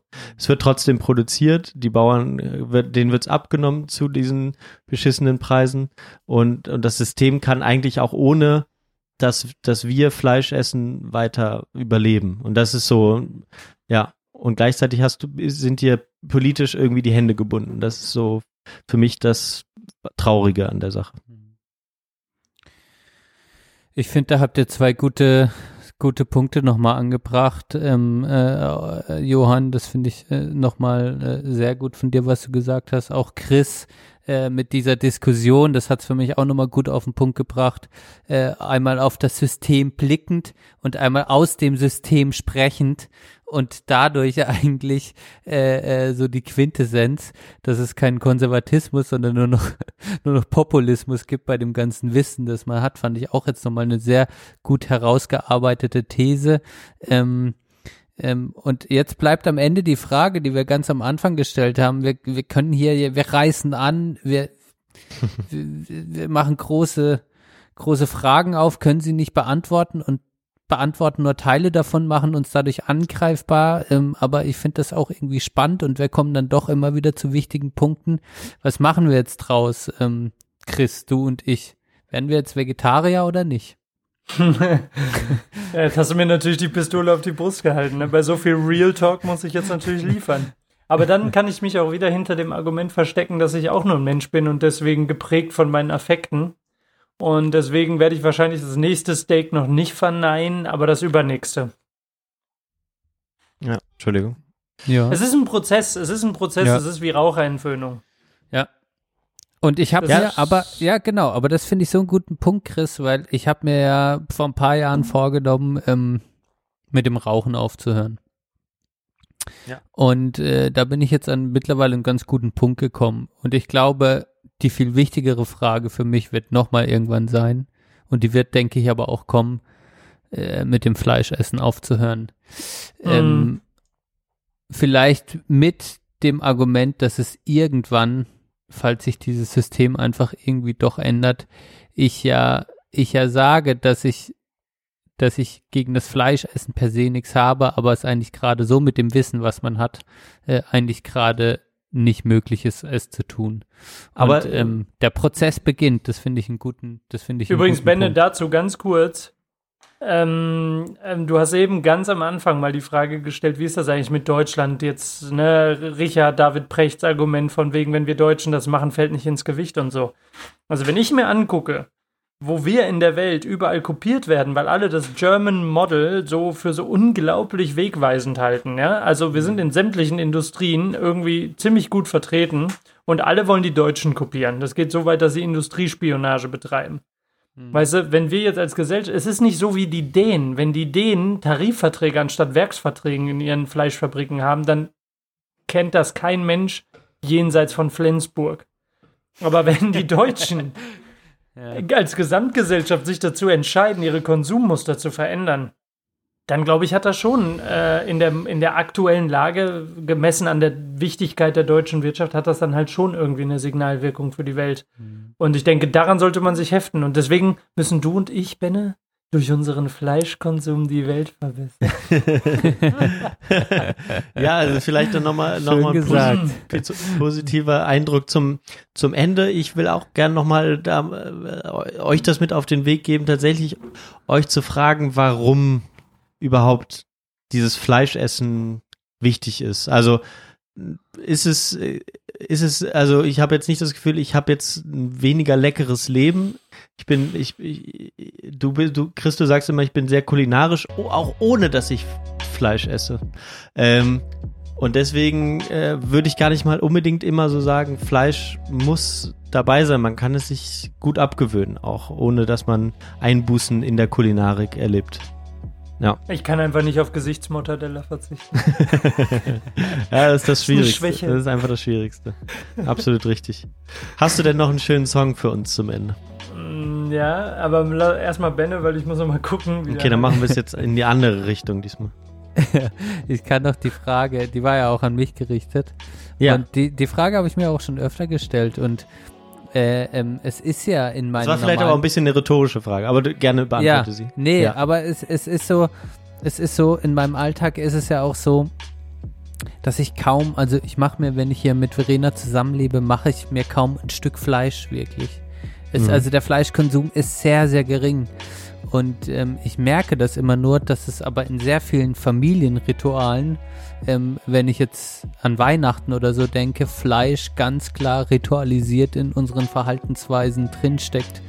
Und ähm, das aufzubrechen, das erfordert einfach eine gewisse Form von Rebellion, eine gewisse Form von Dagegengehen. Und dazu habe ich noch nicht die Kraft gefunden bis jetzt in meinem Leben, das genauso zu machen und zum Beispiel am Weihnachtsfest zu sagen, es gibt jetzt kein Schäufele mit Kartoffelsalat, sondern es gibt einfach nur Kartoffelsalat so. Ähm, Ja.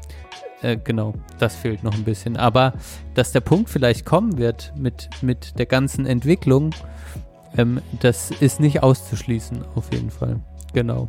Da probiere Ja. ich mal positiv äh, in, in, in die Zukunft zu blicken und bei allen Fragen natürlich auch dich irgendwie zur Hand äh, zu wissen, ist natürlich auch gut. Na klar. genau, aber jetzt- jetzt, kann ich auch sagen, was Jetzt für ruft den Moment meine Freundin an. Ich kann Ja. jetzt nicht dran gehen, ohne dass wir jetzt hier noch das alles in die Länge ziehen.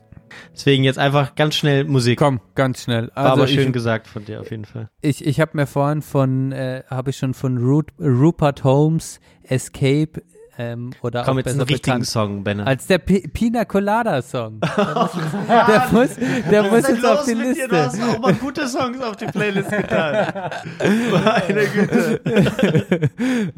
Der muss einfach drauf. Ich höre den zurzeit sehr gerne. Ich höre auch viel neue deutsche Welle. Also Ja. ja, mit, ähm, Ah. ähm, es, es, es wird in nächster Zeit wird's einfach happig für dich. also Okay. Rupert Holmes Escape. Nee. Wie? Escape? Ja. Also in, Ja. in Klammer äh, ist es dann der Pina Colada Song. So heißt der eigentlich. Äh, Also der heißt Okay. Escape. Ja, habe ich, habe ich, habe ich. Okay.